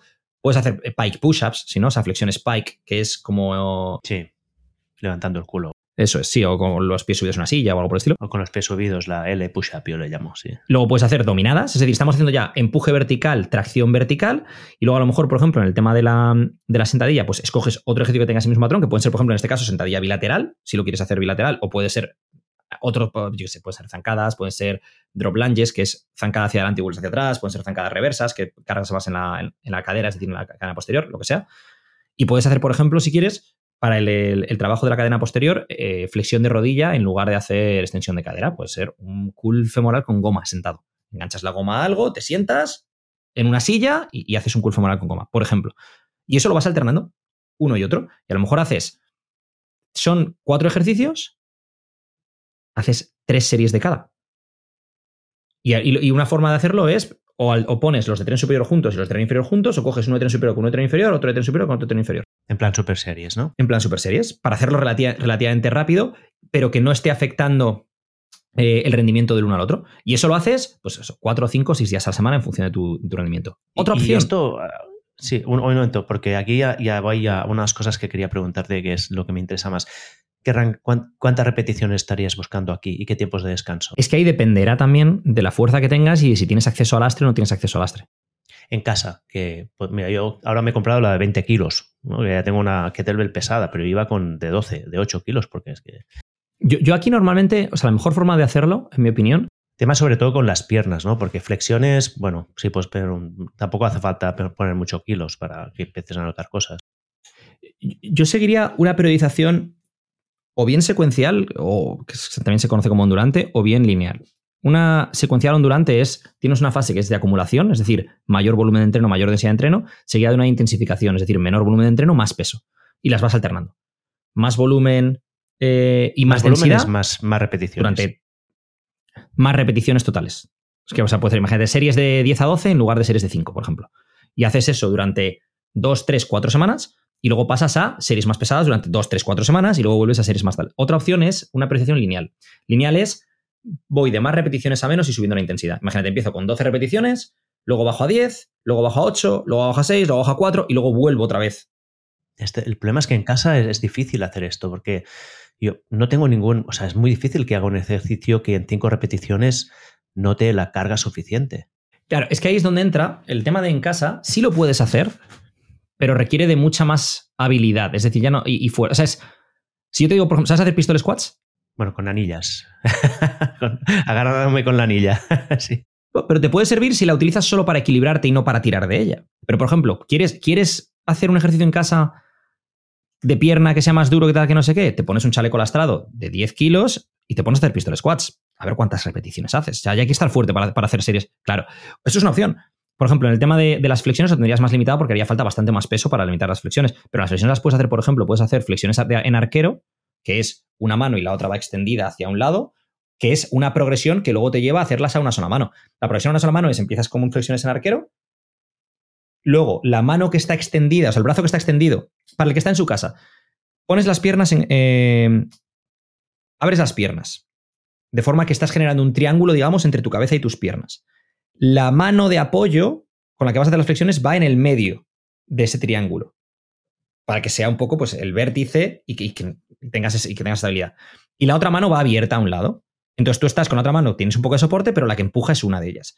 Progresión de eso Paso de tener una, palma apoyada a tener cinco dedos, a tener cuatro dedos, a tener tres dedos, a tener dos dedos. Un dedo ya me parece excesivo probablemente, pero habría, que verlo. Y a lo mejor ya luego pasas a hacerla solo con una mano. O sea, opciones hay de, hacerlo, hacerlo difícil, pero el problema es la diferencia entre la calistenia en este sentido y el gimnasio es que requiere de más creatividad y de más coordinación para ser capaz de hacerlo. ¿Tú quieres levantar peso en el gimnasio? Pues vale, capaz metiendo cada vez más peso. Es decir, paso de mancuernas de 20 de 22, de 24, de 26, de 28, y es el mismo ejercicio, no tengo que ser más coordinado, tengo que ser más fuerte. Aquí, además de ser más fuerte, tienes que ser más coordinado para hacer determinadas cosas. Una pistola squat requiere de coordinación y de movilidad, no solo de fuerza. Unas eh, flexiones a una mano requieren de mucha más eh, rigidez en todo el cuerpo de lo que requeriría el que vayas a, levantar más peso en un gimnasio. Entonces, se puede hacer, pero es más complejo la, progresión. Y aquí otra pregunta es, y aquí a lo mejor es una pregunta que para ti es un poco tonta, ¿eh? pero a mí siempre me, me hace un lío. ¿Por qué no subir el volumen haciendo más repeticiones? ¿Por qué no ir a 20 repeticiones, 30 repeticiones? Es una opción. Es una opción. Es una opción de progresión totalmente válida. De hecho, una, yo te diría, imagínate. Imagínate que tú tienes. ¿Genera el mismo tipo de adaptaciones? No, pero, pero bueno, a nivel de hipertrofia, si te quedas suficientemente cerca del fallo, sí podría generarlas. Lo que pasa es que ahí estás trabajando más la fuerza-resistencia, en lugar de trabajar la fuerza máxima, la fuerza relativa o la hipertrofia funcional, por ejemplo, o la potencia. Pero si hay transferencia. Es decir, si tú pasas de hacer cinco flexiones en el suelo a el siguiente ya son seis, son siete, son ocho, hasta que haces 20, si luego te vuelvo a poner haciendo cinco, puedes hacer cinco con 10 kilos encima seguramente o con 15. Es decir, si has ganado fuerza absoluta, has ganado fuerza máxima, independientemente de que hayas estado trabajando más a fuerza resistencia. Yo eso lo utilizaría sobre todo cuando a nivel de cargas estás muy limitado. Imagínate, tienes una kettlebell, haces por ejemplo un press con kettlebell, ¿no? Y tienes una de 16 kilos, una de, una, una de 8, una de 12, una de 16 y una de 20, por, por ponerte un ejemplo ostras, un salto de 4 kilos en un, press eh, militar con la kettlebell, eso es un salto importante. ¿Qué haría yo? Imagínate, haces 5 series de 5. Siguiente día, si puedes, 5 de 6. Siguiente, 5 de 7. Siguiente, 5 de 8. Cuando seas capaz de hacer 5 de 8, es probable que seas capaz de bajar al 5 de 5 con el siguiente peso. Y si no, sigues 5 de 9, 5 de 10 y ahora abajo. O incluso em, te planteas. Una forma de plantear menos entrenamientos es cuál es el volumen total que quieres hacer y cómo lo divides en repeticiones. Es decir, o sea, en series y repeticiones. Y una cosa que utilizo mucho son los EMOMs cuando entreno en casa, que es una serie al inicio de cada minuto. Es decir, tú pones un cronómetro y empiezas. Y al inicio de cada minuto, otro. Al inicio de cada minuto, otro. Y lo utilizo mucho. las 200 dominadas esas, ¿no? O las 100 dominadas que puedo, sí. Claro, y porque me permite meter muchísimo volumen de entreno con series que tienen poco, pocas repeticiones para lo que yo soy capaz de hacer. O sea, mi récord en dominadas, ahora mismo no, lo podré hacer eso, pero mi récord en dominadas a una, a una sola serie son 45. O sea, me pones a hacer series de 3 a 5 y es una broma. Pero el otro día, por ejemplo, estuve haciendo series de 3 cada 30 segundos. Claro, series de 3 cada 30 segundos son 6 por minuto en 29 minutos 880. Y para mí es una forma de, condensar muchísimo volumen de entreno en poco tiempo, haciendo pocas repeticiones, pero manteniendo la calidad todo el rato. Porque si yo hiciera series de 8 a 10, después de 4 series ya tengo la espalda frita. Y he acabado haciendo 32 repeticiones en lugar de hacer 180. A nivel de hipertrofia es un estímulo mejor, pero para otras cosas que yo voy buscando, como mejorar en las dominadas, como mejorar la capacidad de trabajo, no lo es. Entonces, tienes siempre ese margen de, buscar otro tipo de estrategias que te permitan hacer eso. Una estrategia muy buena, por ejemplo, de, hablando de Chuck Sipes antes, está el método 1-10-1. Eh, Imagínate, haces una flexión, luego haces dos, luego haces tres, luego haces cuatro, luego haces cinco, hasta que llegas a 10 y cuando llegues a 10 vuelves hacia abajo otra vez hasta 1. Sí, una pirámide, ¿no? Claro, y, y, entonces eso es el 1 10 1 él lo hacía con otras cosas. Lo puedes hacer también, eso por ejemplo haciendo dominadas es terrible, o sea, tienes que ser muy bueno haciendo dominadas para poder llegar hasta 10 y luego volver a bajar. ¿Y, por qué, qué ventaja tiene esto respecto a, hacer mm, igual, ¿no? Que no sé cuántos salen, uh, sean 55, 110, salen, ¿no? Más o menos, creo que... ¿qué, ¿Qué diferencia en hacer 10, 10, 10, 10, 10? ¿Por qué, es, ¿Por qué es mejor hacer una pirámide o generar adaptaciones distintas? A ver, vamos a poner tres, tres, tres ejemplos, ¿no? El ejemplo, hago 110 repeticiones haciendo series de 5 y hago, eh, en este caso, 22 series de 5 o hago 10, 11 eh, series de 10, o hago de 1 a 10 y vuelta. Si hago 22 series de 5, seguramente sea capaz de mantener la calidad de esas repeticiones durante todo el tiempo, pero no esté cerca del fallo o no tanto en ningún momento. Con lo cual, voy a ser mejor haciendo dominadas, the Groove, que lo llama eh, Pavel Chatsurin, es, es, el surco, digamos, neurológico, lo haces cada vez mejor, cada vez eres más efectivo. Para tú ganar fuerza, necesitas... O sea, sería un entrenamiento neuronal en este sentido. En cierta medida. Se va a producir hipertrofia, se va a producir... Se va a producir hipertrofia como, como eh, subproducto de esto, por decirlo de alguna manera, pero no, está, no es el objetivo eh, principal. Lo que estás haciendo es entrenar a tu cuerpo a que sea mejor haciendo dominadas. ¿Cómo? Mayor coordinación intramuscular, mayor coordinación intermuscular. Es decir, intramuscular, cantidad de unidades motoras y fibras que es capaz de activar, intermuscular, cómo los distintos grupos involucrados en el movimiento son capaces de activarse a la intensidad adecuada en el momento adecuado. 11 de 10, yo, por ejemplo, no soy capaz de hacer 11 de 10. Y soy capaz de hacerte, si quieres, en series de 5, 300. 11 de 10, probablemente después de la cuarta o la quinta serie, ya no llegue a hacerlas, ya no llega a 10, me quedaré en 8 o lo que sea, y, y, sin embargo el estímulo va a ser mucho más orientado a la hipertrofia, pero no me va a hacer falta llegar a tantas repeticiones, seguramente con 5 de 10 esté. Y ahí lo que buscas más es hipertrofia. Vale, porque estás llegando al fallo muscular aquí. Estás muy cerca del fallo. Y estás generando mucho más lactato. Entonces al final el, tema es, em, vas a notar muchísima más congestión, y vaya un momento en el cual es que no es que pese o no pese, es que no soy capaz de contraer el músculo.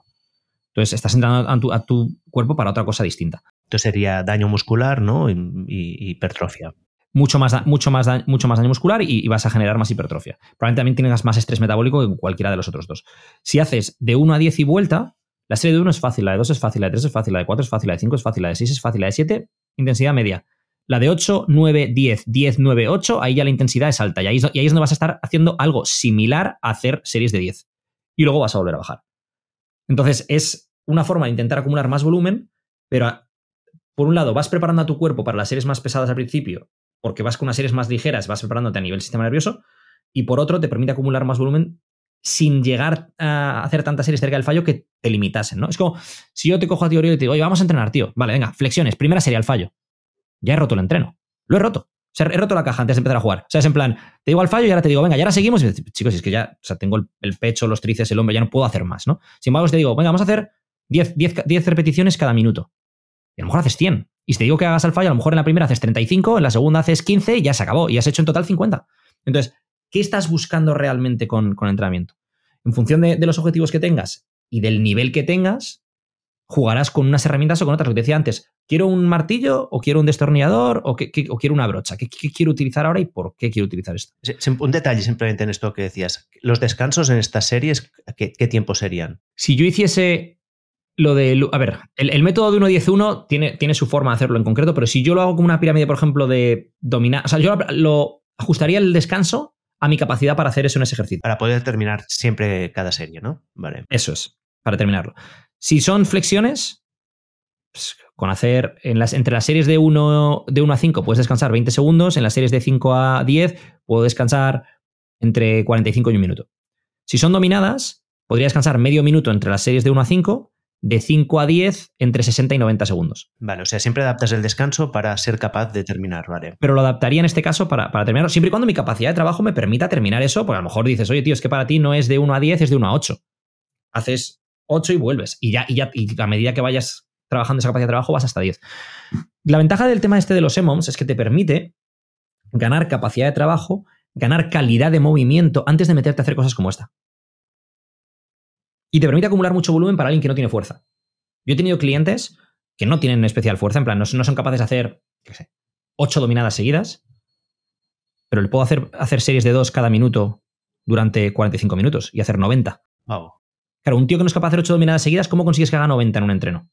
Es que es inviable, eh, si, si, busca otra metodología, pero de esta manera es 2-2 y todas de calidad. Y va aprendiendo mejor a hacer las dominadas. Y luego de ahí pasas a vale, tío, vamos a hacer un 5x5 y puede hacer un 5x5. Vale, a ver si lo, si, lo he entendido bien, es el volumen, o sea, el total, como más repeticiones hagas de un ejercicio, estás mejorando los patrones neuronales, ¿no? Por lo tanto, estás mejorando la fuerza neuronal porque optimizas el movimiento o, estás haciendo que tu, movimiento sea más óptimo por coordinación. Y cuando lo que estás buscando es hipertrofia, con la ganancia pues, por, aumentar el volumen del músculo, lo que, estás, lo que necesitas es llegar más a, fallo o acercarte más a un volumen que te genere un estrés metabólico, ¿no? que esto genera sobrecompensación. Más o menos lo digo bien aquí. Eso es. Más o menos. El, tema de lo del más volumen hace que lo hagas mejor, siempre y cuando esas repeticiones sean todas de calidad y esté dentro de tu capacidad de trabajo. Eres capaz de tolerar ese volumen. esa es la clave. Entonces, para algunos será X 30 repeticiones totales, para otros será 300. Mira, un ejemplo cuando me preguntan sobre, oye, todo esto de las flexiones de las dominadas, tal igual. Tienes a gente que es una, cobaya en sí misma. Es decir, tienes a Truett Haynes, el hijo de Cameron Haynes, que batió el récord de dominadas eh, en un solo día, que son 8.000, hizo 8.030. 8.010, 8.030. Hacía 5,6 por minuto durante 24 horas. Para te una idea. De locos. Y el tío, una forma de las que hizo para entrenar, el tío empezó todo esto cuando, cuando David Goggins, hace años batió el récord, hizo 4.000 y pico. 4030 creo que hizo. Y Truett Haynes, que su padre es amigo de David Goggins, y había entrenado y tal y cual, pues empezó a hacer 100 al día. hizo 100 al día durante X, 3 años o algo así. Y luego empezó a, motivarse para intentar batir el récord y a subirlo. Entonces, claro, el récord había que hacer 4000. Y la forma en la que le entrenó para hacer 4000 fue primero intentando hacer 4000 en una semana.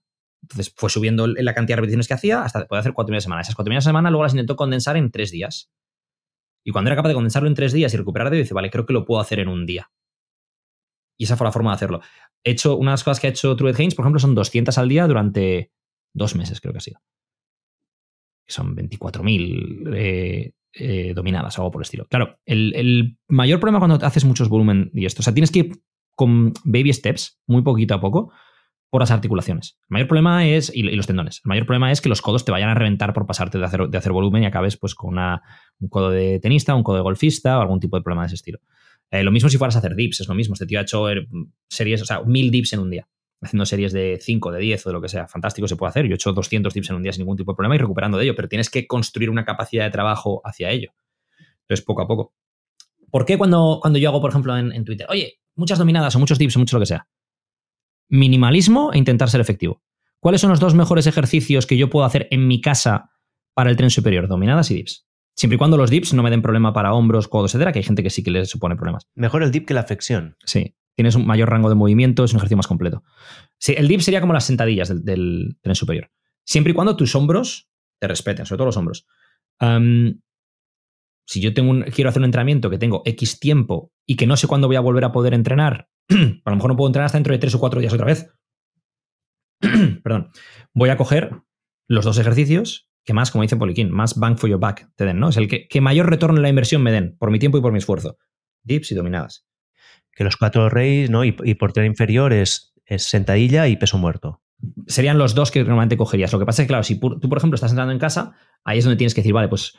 Y luego también la sentadilla. La mayoría de la gente no hace bien las sentadillas. Entonces yo optaría por una sentadilla split, ya sea con el pie delantero elevado, con el talón delantero elevado, una búlgara, pero que te permita hacer un rango completo de movimiento, haz tú de gras, y ganar movilidad. Es, Esos ejercicios son los que luego te llevan a hacer una sentadilla en condiciones hasta abajo. El peso muerto depende también de tus palancas. A lo mejor no tienes que hacerlo desde el suelo, lo tienes que hacer desde un bloque. Porque es una cosa de la que se habla poco fuera de los del mundo del powerlifting, que son las palancas de cada uno. Es decir, tú puedes tener, tú puedes ser, imagínate, me ha pasado con un cliente mío, tenemos, yo tengo la rodilla un poco más abajo que la suya, es decir, mi tibia es un poco más corta que la suya, la cadera a la misma altura que la suya, es decir, tenemos misma, misma pierna, pero mi fémur es más largo que el suyo, y es un tío que me saca 7-8 centímetros. Es decir, su torso es considerablemente más largo que el mío. Ese tío está hecho para hacer sentadillas.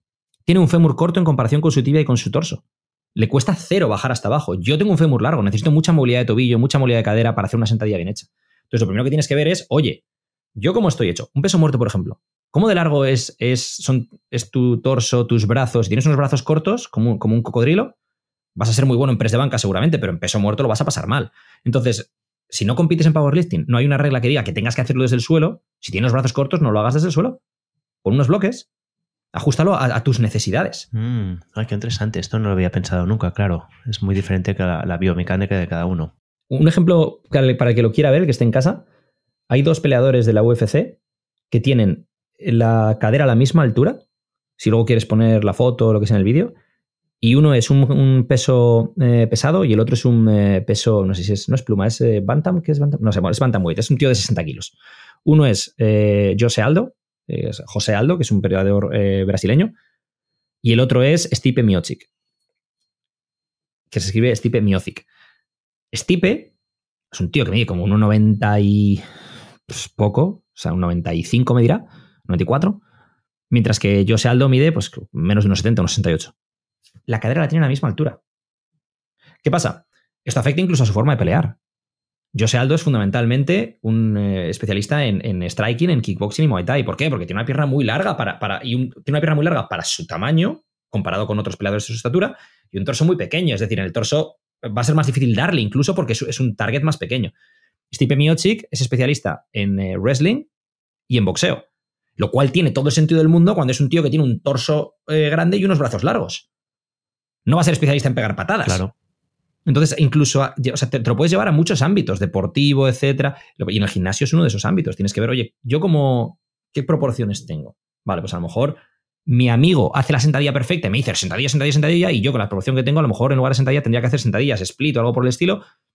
Y o bien con eso ganar la movilidad para hacer sentadillas, o ni siquiera llegar a hacer sentadillas, porque no es obligatorio. A mí me pasa esto, ¿eh? yo tengo muchos problemas con la sentadilla profunda y era como, estoy como, ya, ¿cómo puede ser? O sea, puede ser un tema biomecánico puramente, ¿no? que, te requiera, por cómo estás, eh, por cómo son tus proporciones, que te requiera una dorsiflexión mucho mayor que la mayoría de la gente. Y claro, alcanzar esa dorsiflexión te va a costar mucho, o a nivel, por ejemplo, de movilidad de cadera, etcétera. Entonces, bueno, pues no sentirte obligado a hacerlo. Si yo voy al gimnasio y entreno dos horas y ya no puedo volver al gimnasio hasta dentro de una semana y media, no tiene ningún sentido, ¿no? Entonces, en función de cuáles sean tus metas, pues orientar el entrenamiento de una forma u otra. Una de las formas que, hablábamos, eh, o sea, que íbamos a, comentar y que no he comentado al final, es entrenamientos full body dos, tres veces por semana. ¿Que te da tiempo a hacer tres? Maravilloso. ¿Que solo llegas a dos? Pues bueno, eh, con dos puedes seguir pensando. ¿Que solo haces uno? Al menos no retrocedes. Coges, yo lo que haría ahí sería un entrenamiento A y un entrenamiento B. Me propongo como mínimo hacer el A y el B esa semana, digamos, lunes y jueves. Si puedo, si veo que voy a poder, te puedo hacer más, puedo hacer lunes, jueves, sábado y hago A, B, A, o puedo hacer lunes, miércoles, viernes, A, B, A, y la semana siguiente empiezo por el otro, por el B, B, A, B. ¿Que no me da tiempo a hacer dos? ¿Vas a hacer tres? Hago dos. Y con eso ya sé que progreso, ya voy a hacer, cada semana voy a repetir el mismo entreno. A las muy malas hago uno, bueno, he tocado todo el cuerpo, no retrocedo. Y es un poco el, cómo lidiar con esto, pues cuando tienes otras responsabilidades en tu vida fuera de lo que es el entrenamiento. Mira, te, voy a, ya, que estoy aquí, aprovecho también a nivel personal. Mira, te cuento el entrenamiento que hago ahora, ¿vale? Y tú me, me, me, dices en qué, si lo hago bien o qué mejorarías, ¿vale? Sería como un ejemplo. Yo ahora estoy haciendo unas rutinas que ya tengo que tengo que bajar intensidad porque es que no sé por qué, termino con las agujetas terribles y hago super series. La primera que son cuatro sets de 12 flexiones y 20 sentadillas, sentadillas búlgaras. 10 por cada pierna. O sea, hago 12 flexiones, inmediatamente 10 de una pierna, 10 con otra pierna, descanso un minuto, cuatro veces. Luego, esta semana pasada hice otra super serie de 6 dominadas y 20, no sé cómo lo llamas tú, sería la, una sentadilla lateral, pero bajando hasta abajo de todo. O sea, una sentadilla en la que bajo encima de una pierna, sube. Y yo creo que este es el que me. ¿eh? Zancada lateral. ¿Dónde las agujetas ¿Dónde tienes esas agujetas? Y yo creo que este es el que me genera las agujetas terribles. ¿Dónde las tienes? Sobre todo en cuádriceps. Y yo creo que allí, porque es que bajo hasta todo y, yo creo que allí es donde hay el, tema de movilidad. Y luego hago otra super serie que sería de seis fondos, o sea, seis dips con anillas y 20 pesos muertos con una pierna, 10-10, ¿vale? Cuatro super series. Antes hacía aún otra que hacía remo con anillas horizontal y, el, y el hip thruster también con una pierna y otro 20 repeticiones, 10-10. Esto sería un día. Y otro día, que hacía? Hacía todo en super series, cuatro super series y hacía pues el estiramiento, o sea, el de tríceps con anillas, que no sé cómo se llama, así. ¿no? Sí, extensiones de tríceps con anillas. Sí. Luego el cool de bíceps y, de, y hacía swings, sentadillas normales, y alguno más, y, zancadas, y alguno más de piernas que ahora me olvido, ¿eh? pero básicamente siempre hago esto, alterno dos, dos de, tracción, dos de, o, hago, ahora cuando hago tres, no, claro, me hago un poco menos, ¿no? Pero hago dos ejercicios de dominantes de caderas, dos dominantes de rodillas, de piernas, dos de tracción y dos de empuje. Sería lo ideal, ¿no? Y en este formato, cuatro super series, más o menos este rango de repeticiones. ¿Qué, frecuencia de entreno tienes? ¿Cuánto, pasa entre entreno y entreno? Dos veces a la, semana. Y luego los viernes hago un hit funcional donde me lo invento un poco porque voy con unos amigos al parque y yo me lo invento yo. Y, últimamente hemos hecho muchos saltos y también los saltos rana, el día siguiente no me podía mover. Puede ser eso también. yo lo que haría, por lo que me cuentas, el primer entreno tiene mucho trabajo de multiarticular, mucho trabajo compuesto, mientras que el segundo tiene mucho trabajo de aislamiento. Yo a lo mejor lo que haría sería tener trabajo multiarticular en ambos y finalizar con un poquito de trabajo de aislamiento, teniendo en cuenta que son dos por semana, con lo cual tienes al menos tres o cuatro días entre ellos. Bueno, normalmente hago lunes y miércoles y el jueves el funcional y el fin de semana no entreno porque es que con los niños... ¿Y de jueves a lunes ya nada? No, porque salgo a caminar. Jueves no hago nada y el martes voy a escalar. Vale. ¿Y el martes la escalada no te está generando ningún tipo de pega, no? Yo creo que no, porque es, no, es no estructurado. La, escalada yo voy a disfrutar y voy haciendo vías, estoy en un gimnasio como son las manos, ¿no? Pero, ¿Y tu objetivo en general cuál es? O sea, ¿qué objetivo tienes ahora? Mi objetivo es la longevidad. Pero bueno, no, ahora estaría como en una fase que me gustaría más un poco de ganar fuerza y musculatura. Vale, yo. Vale, bueno, la siguiente pregunta es: ¿Qué disponibilidad tienes para entrenar? O sea, de, días y tiempos. o sea, ¿cuántos días le puedes dedicar y cuánto tiempo por día? O me puedes decir, pues si son dos días le puedo dedicar más tiempo, si son cinco días dedico menos. O... Mira, el lunes estoy haciendo 45 minutos, más o menos, 40 minutos. Cuando hago tres, tres super series son 35, si hago cuatro me sale 40 y algo. El miércoles también más o menos 40. El martes estoy una hora en el gimnasio, pero bueno, como no es estructurado, allí es difícil de cuantificar. Y el jueves, no, y el viernes que hago los hits, normalmente son 20 a 30 minutos. Vale. ¿Qué haces? O sea, ¿qué haces exactamente en los hits? Ya te digo que estos no los tengo estructurados, tan, o sea, me los voy inventando. Pero más o menos, para hacerte un, para hacer una idea. Pero sí, intento alternar saltos, intento hacer bastante, pues un poco animal flow, pues yo que sé, caminata de, dragón, a, sí, a saltos, a algunos pliométricos, pues salto caja o, salto en, bajada, cohetes, algunas dominadas. Estoy practicando con dominadas con asistencia para hacer como el movimiento vascular para ver si algún día, con suerte, pudiera llegar al, al muscle up. En los saltos, cuando saltas a la caja, ¿saltas de la caja hacia abajo o bajas por otro lado? Eh, al principio saltaba y bajaba. Bueno, primero empecé, empecé bajando y subiendo, luego subiendo y bajando y ahora ya es subida y bajada. Vale, eso yo no lo haría porque de hecho hay mucha gente que se rompe el tendón de Aquiles haciendo eso. Y, ¿Ah, la carga sobre todo, o sea, la idea de saltar a un cajón está precisamente en amortiguar el aterrizaje. Por eso salta un cajón, porque te permite hacer el, trabajo pliométrico de salto, pero amortiguas el aterrizaje, que es donde pueden sufrir las rodillas, donde puede sufrir el tendón de Aquiles, etc. Entonces, eh, eh, saltar de la caja abajo limita mucho la cantidad de saltos que vas a poder hacer porque le estás metiendo muchísima más carga que si saltas solo al cajón y luego bajas de otra manera.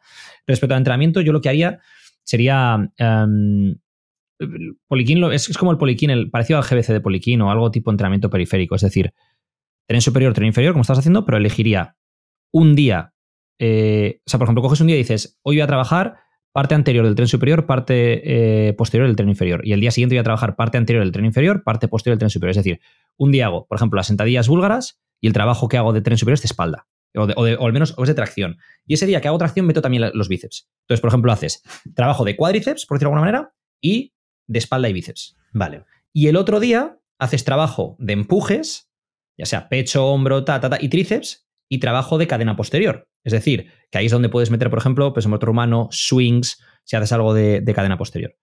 Esa es la forma en la que lo haría yo. Y si tuvieras la opción de tener, o sea, lo idóneo de eso sería hacerlo como ABA, BAB, es decir, repetir uno de ellos cada semana. Pero si al menos lo haces de esa, forma, estás repartiendo toda la carga de forma que a nivel de incluso de demandas del sistema, le das la misma demanda el lunes que le estás dando el miércoles, pero no están compitiendo entre sí por ninguno de esos, de esos días. No, sé si me estoy explicando. Sí, sí, sí. O sea, al menos no, no, cargo tanta. O sea, claro, estoy haciendo todos los, todas las cadenas cada día, cada, cada vez, ¿no? O sea, tú alternarías cadenas.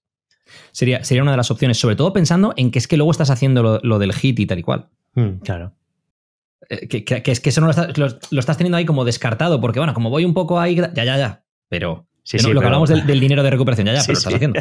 ¿Sabes? y luego cuando te vas a escalar, por ejemplo, cuando vas a escalar, más allá de antebrazos, manos, tal, no sé qué, en función de qué posiciones, muchas veces te vas a encontrar con la, con la rodilla en flexión completa para tener que salir de una posición. Sí, sí, no es mucha pierna. La escalada bien hecha es mucha pierna. Si lo, haces bien, todo el peso está en la pierna. Sí, sí, sí.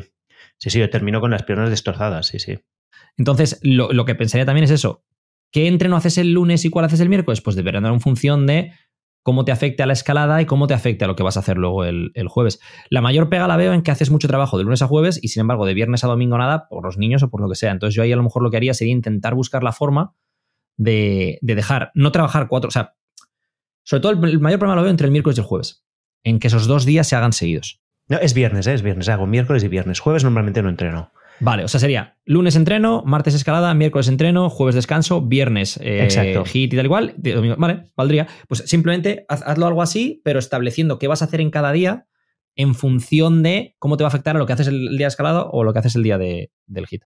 Vale, muy bien. Aquí esa cuña que la ha colado para mi, placer personal, ¿eh? Pero... Sí, sí. No, pero es, sobre todo esto en base a lo que me estás diciendo de las agujetas. Sí, sí. Y lo puedes probar y después de probarlo un tiempo, pues a lo mejor me, mandas un mensaje y me dices, oye, tío, pues he probado tal, no sé qué, y a partir de ahí pues te puedo decir, oye, pues yo a lo mejor tiraría por aquí o por allá. Porque al final también la frecuencia de entreno, tú tienes que pensar que hay tres variables fundamentales. Volumen, frecuencia e intensidad.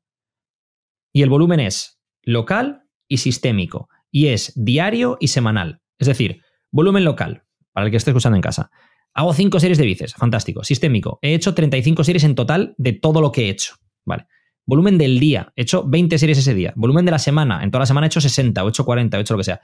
Todo esto tenemos que, medirlo bien. El volumen, la frecuencia y la intensidad se interrelacionan. Cuanta más intensidad, es decir, cuanto más peso estés utilizando relativo a tu 1RM, más bajas las repeticiones, menos volumen total va a haber. Claro. ¿Puede haber mucha intensidad y mucha frecuencia? Si el volumen es bajo, sí. Y si eres capaz de tolerarlo. ¿Puede haber mucho volumen y mucha frecuencia?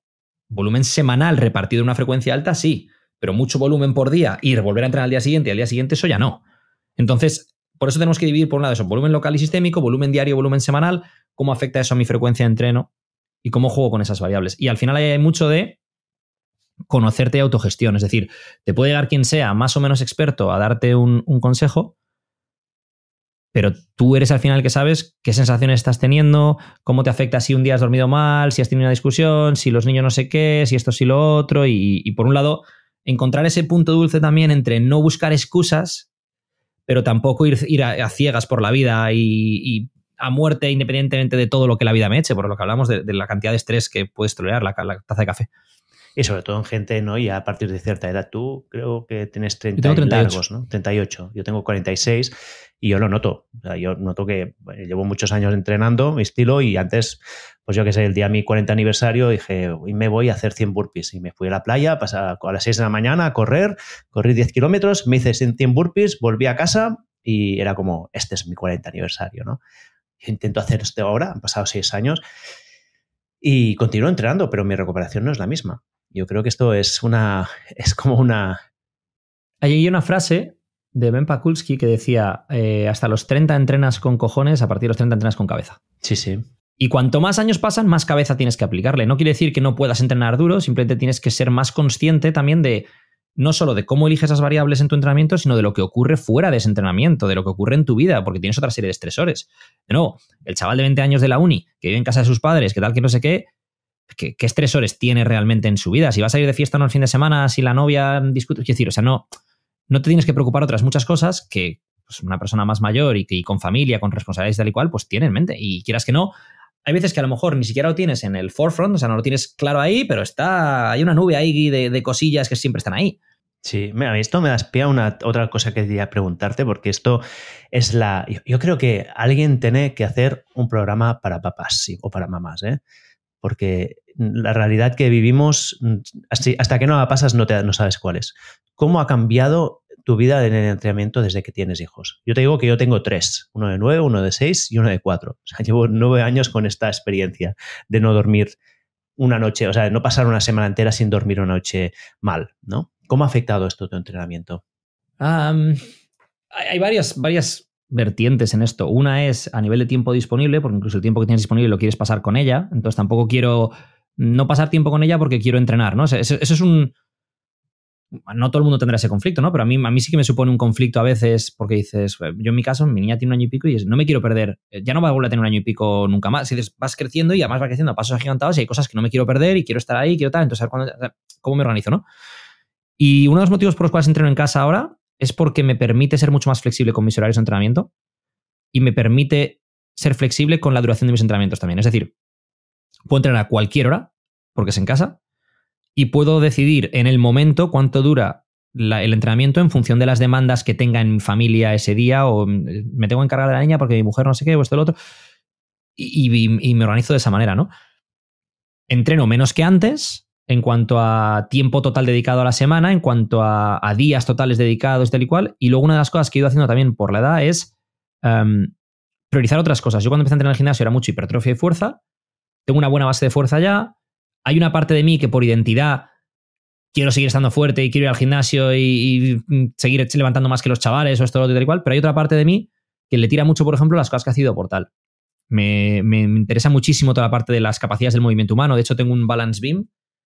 Lo he visto, lo he visto en tus redes.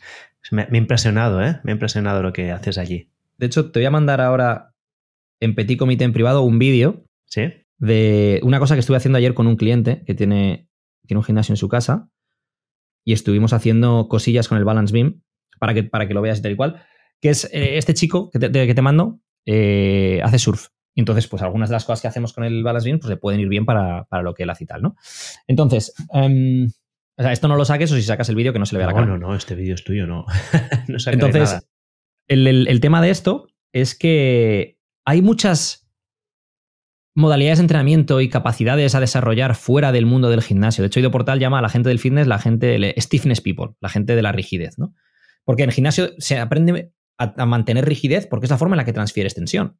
Y porque si tú quieres mantener, por ejemplo, la columna en una posición segura, la tienes que mantener, tienes que mantener esa rigidez, ¿no? Mientras que fuera del gimnasio y en el deporte, la columna tiene que estar móvil. Tú eres tan joven como sea tu columna, si eres capaz de moverla o no. Tú te vas a escalar y si no eres capaz de mover la, columna, mal te va a ir. Te vas a hacer boxeo, te vas a hacer... Como no sepas mover la columna, como no sepas mover, mal te va a ir, ¿no? Entonces, hay que encontrar ese punto en el cual, en mi opinión, una vez desarrollas una base de fuerza determinada, y a lo mejor eso sí que te lleva a un compromiso de entrenar fuerza más a menudo y más, para mí la clave está en luego pasar a otras habilidades. Porque yo, por ejemplo, con mi padre he hecho deporte toda la vida y yo a mi padre, no le, yo jugando federado en Madrid al baloncesto, con 17 años, yo no, echaba un 1-1 contra mi padre y no le ganaba. Le ganaba una vez de vez en cuando, pero no le ganaba habitualmente y el tío tenía 50 años.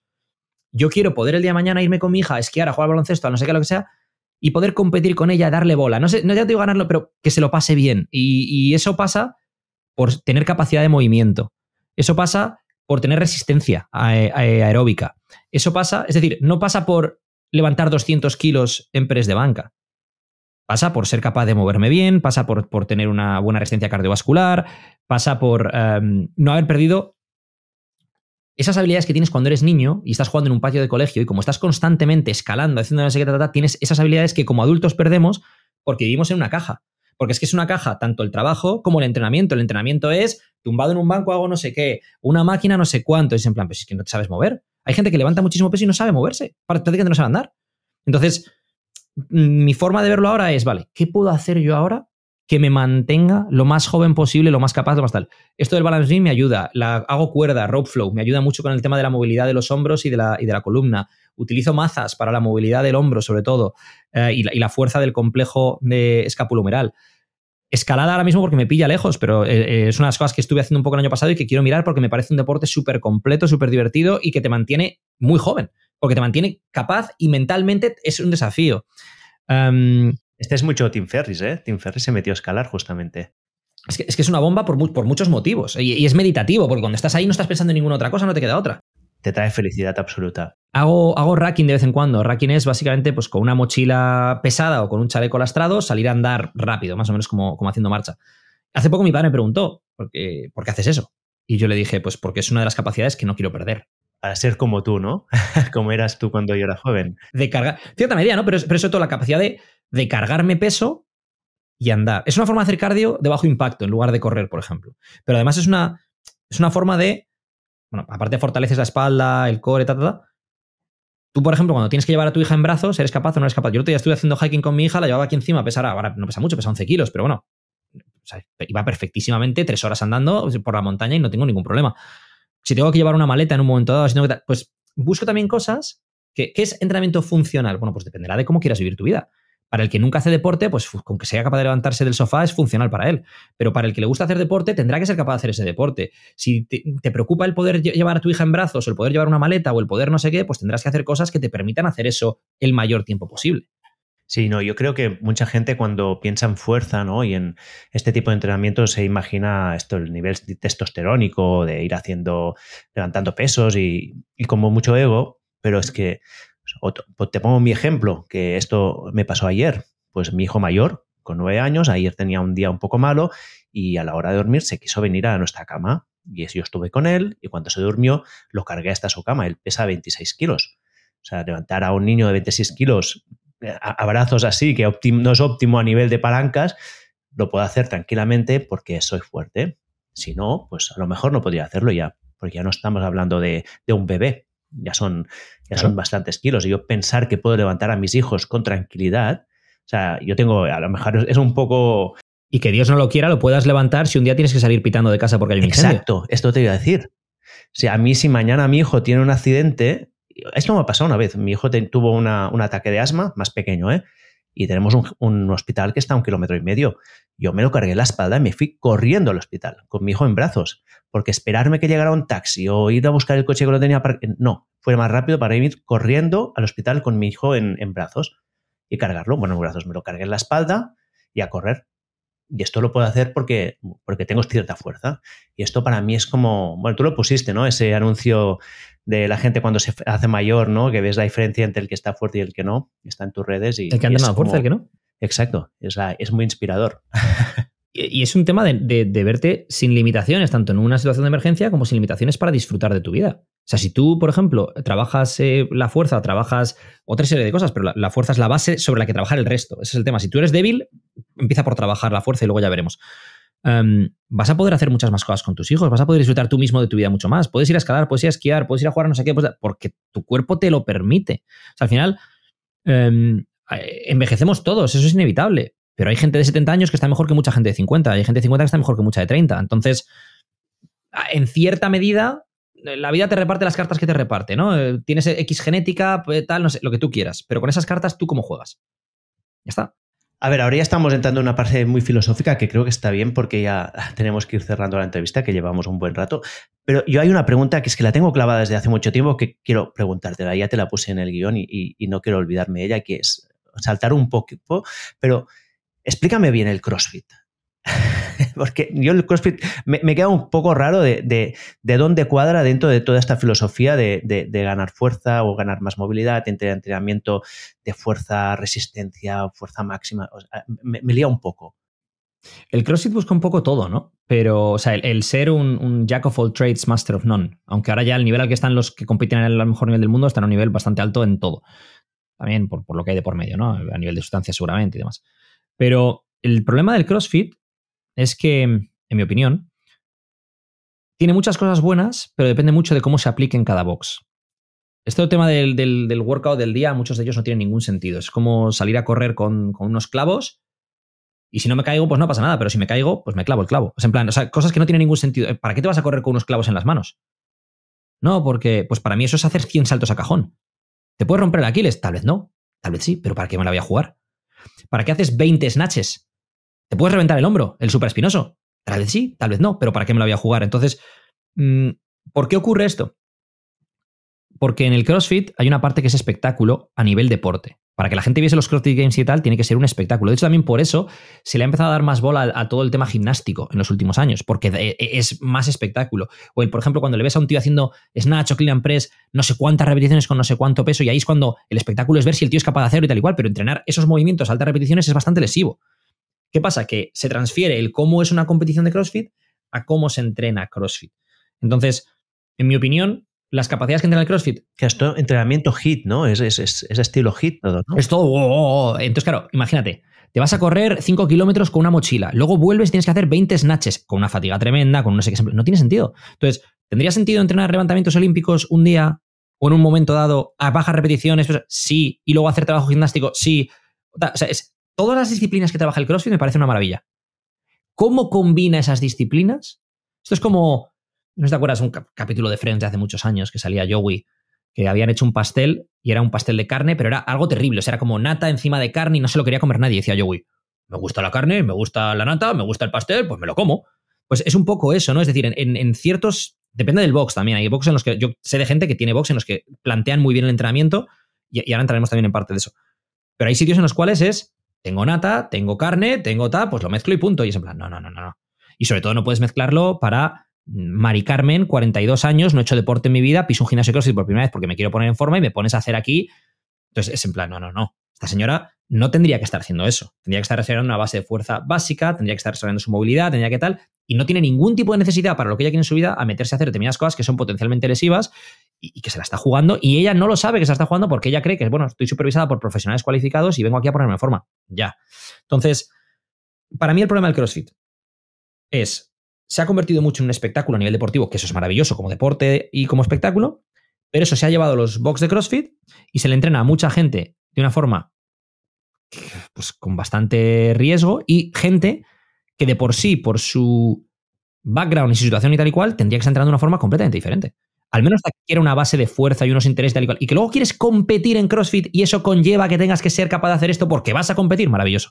Pero para el que va y para ponerse en forma tres veces por semana, a lo mejor deberías de cambiar el enfoque. Vale.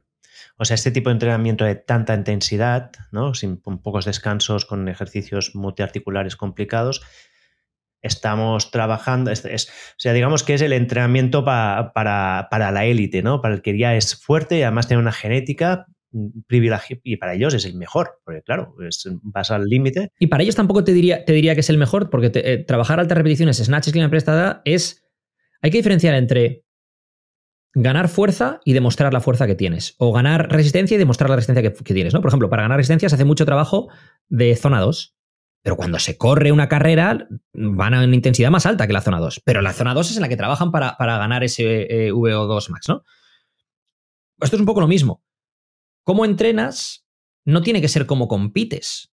Los que entrenan powerlifting no están constantemente buscando su 1RM cada X semanas, 12, 24, mm, lo que sea, hacen un picking y prueban a ver dónde están. Normalmente a lo mejor lo hacen incluso una vez al año más allá de la competición. No es constantemente miro a ver dónde, cuánto es lo máximo que levanto en sentadilla. ¿no? Entonces en CrossFit lo que ocurre es esto, es llevar al límite, bajo fatiga, ejercicios complejos de ejecutar, es una receta para hacerte daño. Entonces, incluso los que son los mejores del mundo, en su momento Rich Froning, la forma en la que tenía de entrenar, era muy, muy característica. Él, tenía una forma de entrenar muy inteligente, para, fue el mejor y tal y cual, pero él, no entrenaba como cuando se compite. Se preparaba para competir, que es distinto. Ocasionalmente tienes que testear tus capacidades en determinadas cosas. Pero, por ejemplo, mm, ¿tiene sentido? O sea, ¿puedes hacer determinado trabajo de fuerza combinado con trabajo de cardio, ta, ta, ta, ta, ta? En cierta medida no tiene demasiado sentido a nivel de, estímulo y adaptación de ambas cosas. Y a, nivel de riesgo que puedas tener entrenamiento de fuerza, venir de correr 10 kilómetros y hacer no sé qué. Es básicamente un test de si eres capaz de hacerlo, si, si eres capaz de bajo fatiga, tal igual. ¿Tendría sentido entrenar a lo mejor de otra manera y ocasionalmente testear eso? Sí. Pero no que constantemente el entrenamiento sea ese. Al menos no en, mi opinión. Sobre todo porque estás sacrificando la técnica en, en determinadas cosas por hacer más repeticiones en ejercicios que son técnicamente complejos. Sí, sí. O sea, es como quien hace Spartan Race no puede estar entrenando haciendo Spartan Race cada día. Todos los días, todos los días una Spartan Race en plan. Bueno, es que tampoco. Pero incluso la gente que hace eh, pues, Ultra Endurance o cosas por el estilo, hacen tiradas largas, pero al ritmo al que hacen las tiradas no es al ritmo al que compiten. Claro. Es imposible, si no, no vas a poder, porque si lo hago hoy, mañana ya no puedo, ¿no? De hecho, hay, un entrenador de, MMA eh, muy bueno, Firas Sahabi, que decía que, el gran problema de los atletas de élite que tienen lesiones es la intensidad con la que entrenan. Porque dice, si tú entrenas con muchísima intensidad hoy, ya no puedes entrenar mañana. Si tú te dejas siempre algo en el tanque, puedes entrenar hoy, mañana, pasado, el otro, el otro, tal, y a lo mejor un día a la semana te lo dejas de descanso. Entonces dice que hay muchos atletas que han tenido poca longevidad en sus carreras, en este caso en el tema de la MMA, porque su forma de entrenar es como competir. Y eso te lleva a, en un momento dado te rompes, no, no, das más, sobre todo cuando ya, cuando ya son años, ¿no? Y yo creo que esa es la diferenciación que tendríamos que hacer. Y luego, en el caso del gimnasio, por ejemplo, cuando vamos de ir al fallo, cosas por el estilo, ya más entrenamiento de fuerza. El fallo no es para todos los ejercicios. Cuando tú fallas en una sentadilla, normalmente no es que te falle el cuádriceps. Normalmente es has perdido una pérdida de posición, una pérdida de estabilidad, una, una, gotera de fuerza, por decirlo de alguna manera. No has sido capaz de transferir bien la tensión desde el suelo hasta la barra y en algún punto has perdido esa tensión te falla otro elemento de la cadena, puede ser la, espalda baja, por ejemplo, pero no es el cuádriceps. En unas extensiones de cuádriceps te falla el cuádriceps si llegas al fallo. En una hack squat, que toda la estabilidad, todo esto, o sea, es, solo empujar y el resto no tienes que hacerlo tú, es decir, estabilizar, ta, ta, ta, te falla el cuádriceps cuando, cuando empujas. Pero una sentadilla con barra, no. Cuando fallas solamente no es el cuádriceps. Lo mismo ocurre con otros ejercicios. En un press de banca ir al fallo con, un press de banca con barra, pues no le veo mucho sentido, incluso por el riesgo. Con, con mancuernas, tiene más sentido ir al fallo en máquinas, por ejemplo, que es más seguro que andar. Ahora, con mancuernas, pues todavía puedo, puedo comprártelo en cierta medida, es más seguro y tal y cual que hacerlo con una barra. Pero creo que el problema es que la gente muchas veces no diferencia dos conceptos clave. El que hemos hablado antes de cómo es mi anatomía, para qué yo estoy hecho y cómo puedo ajustar en función de eso. Y el tema de dónde debo ir al fallo y dónde no debo ir al fallo. El tema de la anatomía, un ejemplo clave, que lo veo muchísimo este fallo y que es lo mismo que hemos hablado de la sentadilla, pero en el press de banca. Si tú tienes una caja torácica pequeña y unos brazos muy largos, cuando tú bajas la barra seguramente anteriorices el hombro para llegar hasta abajo. No eres capaz de llegar aquí a no ser que tengas una muy buena extensión torácica. Sin embargo, si tú tienes una caja torácica grande o ya tienes una musculatura bien desarrollada y no tienes los brazos excesivamente largos, tú llegas con la barra al pecho sin ningún tipo de problema, manteniendo los hombros atrás en su posición, tiras. Pero todo el mundo se ha metido en la cabeza que tengo que bajar la barra hasta el pecho. Bueno, a lo mejor no tienes la movilidad necesaria y tu rango activo de movimiento no es ese en este momento del tiempo y habrá que trabajarlo en un futuro porque tus brazos son muy largos, porque no tienes una caja torácica grande, porque te falta musculatura, porque no tienes movilidad, no lo sé. Y en este sentido, los ejercicios con tu propio peso corporal, como las flexiones de edad, son mucho más forgiving. O sea, te, permiten mucho más porque se adapta el ejercicio a tu anatomía, no tú al ejercicio. Vale, me parece usted. ¿Sabes qué me pasa? Cuando después de estas conversaciones me doy cuenta de que hay tanto que se tiene que saber aquí que es imposible condensarlo en una hora y media, ¿no? Pero así que has dado muchísimos muchas unas pinceladas. Escucha, no quiero alargarme mucho más porque te prometí una hora y media y ya llevamos mucho más y más que me quedaría. Entonces, te hago una. Te pregunto a tú qué te, qué te interesa más. ¿eh? Yo había preparado unas preguntas finales al estilo Tim Ferris porque, como vi que te gustaba a ti, pensé, mira, será un buen guiño. Pero si no, podemos hablar de también un poco de, a nivel personal de cómo ha sido tu evolución, ¿no? Porque sé que también has tenido algunos momentos claves, 2017. ¿Qué, qué te apetece más? Eh, me parece más interesante para el que lo esté escuchando en casa la parte personal, ¿no? Que, que lo de que lo de Tim Ferriss, yo creo. Vale, pues va. Te pregunto sobre esto porque creo que es. lo he escuchado en otros podcasts y, porque lo has mencionado tú que hubo un momento pivotal, ¿no? En 2017, ¿qué pasó? En 2017, bueno, vuelvo, cuando vuelvo de, Asia, em, cuando fui a Asia cambiaron mucho mis hábitos, ¿no? De estar todo el día en un gimnasio y todo el día moviendo el cual a pasar mucho tiempo trabajando delante de un portátil, sentado en una silla, mucho tiempo en vuelos, en, sentado en tal. Y, luego vuelvo y, me pongo a entrenar y entrenando bien y tal y cual, pero de repente empiezo a tener molestias y molestias en la cadera al principio, luego en la parte baja de la espalda y tal. Y pasa un punto en el cual me levanto por las mañanas doblado, pero doblado doblado, literalmente doblado físicamente y que me lleva a lo mejor media hora el volver a, la posición. Es como si el cuadrado lumbar lo tuviera completamente contraído cuando me levanto por la mañana y no me deja eh, volver ahí. Ya me empieza a preocupar un poco y voy a Madrid a mi fisio de toda la vida, que es amigo de la familia y tal y cual. Y, me ve, me trata y tal y cual, y me dice, oye, deberías ir al traumatólogo a lo mejor para hacerte una resonancia, pero a lo mejor tienes una hernia o algo, simplemente por saberlo. Dice, no creo que el dolor te esté viniendo por ahí, pero sí que creo que si tu cuerpo está haciendo ese cinturón de protección y toda esa inflamación, esas contracciones, porque hay algo por lo que está haciendo esto, ¿no? El traumatólogo me hace una resonancia, dos hernias, L5S1, L4L5. Eh, y al principio, además, el traumatólogo siempre te lo plantea todo como muy mal, ¿no? En plan, tienes la espalda como un tío de 50 años, yo ahí tenía 32, que 31, no había cumplido años todavía. Em, no vas a poder hacer esto, no vas a poder hacer otro. bueno, eh, yo sigo entrenando, pero ¿Por qué hacen esto los médicos? ¿Por qué hacen esto aún? No entiendo. Yo creo que por desconocimiento en, cierta medida. O sea, como es un mundo que no conocen, pues tampoco me, curo en salud, por si acaso. Claro. Y, bueno, de hecho, una de las frases que me dijo, que a mí se me quedó grabado porque fui con mi padre, el traumatólogo, y mi padre tuvo una hernia con 30 años por saltos paracaidistas. Y le dice mi padre, bueno, yo tuve una hernia con 30 años y he podido correr una hora todos los días, hora y pico, hacer no sé qué hacer. Ya, bueno, pero tú eres muy deportista. Y le miro yo al traumatólogo y digo, ¿y, yo qué soy? O sea, que sea, en plan, claro, o sea, no sé, o sea, bueno. O sea, couch potato, ¿no? Que dicen en inglés, yo que soy una patata de sofá o qué. Total, que mm, el fisio me trata y, y, me quedo en Madrid unos meses para que me trate este fisio y sobre todo soltarme mucho la zona, y demás. Y yo sigo entrenando, pero entrenando en torno a esta lesión. En lugar de hacer sentadillas con barra, pues empiezo a hacer más eh, sentadillas explico mancuernas, eh, dejo de hacer pesos muertos, empiezo a trabajar los eh, tres, los McGill Big Three, los tres de McGill y tal y cual. Leo mucho a, a McGill, sus libros y tal y cual, que era en ese momento el mayor especialista del mundo en tema de la espalda y tal y cual. y siempre tengo que cambiar mi, forma de entrenar, pero es pivotal porque supone un desafío a mi identidad y me permite entender mucho mejor a, otro perfil de cliente eh, que a lo mejor en ese momento pues lo entendía, en ese momento tenía empatía cognitiva, es decir, lo entiendo por lo que estás pasando, pero no lo siento y como no lo siento no es lo mismo, ¿no?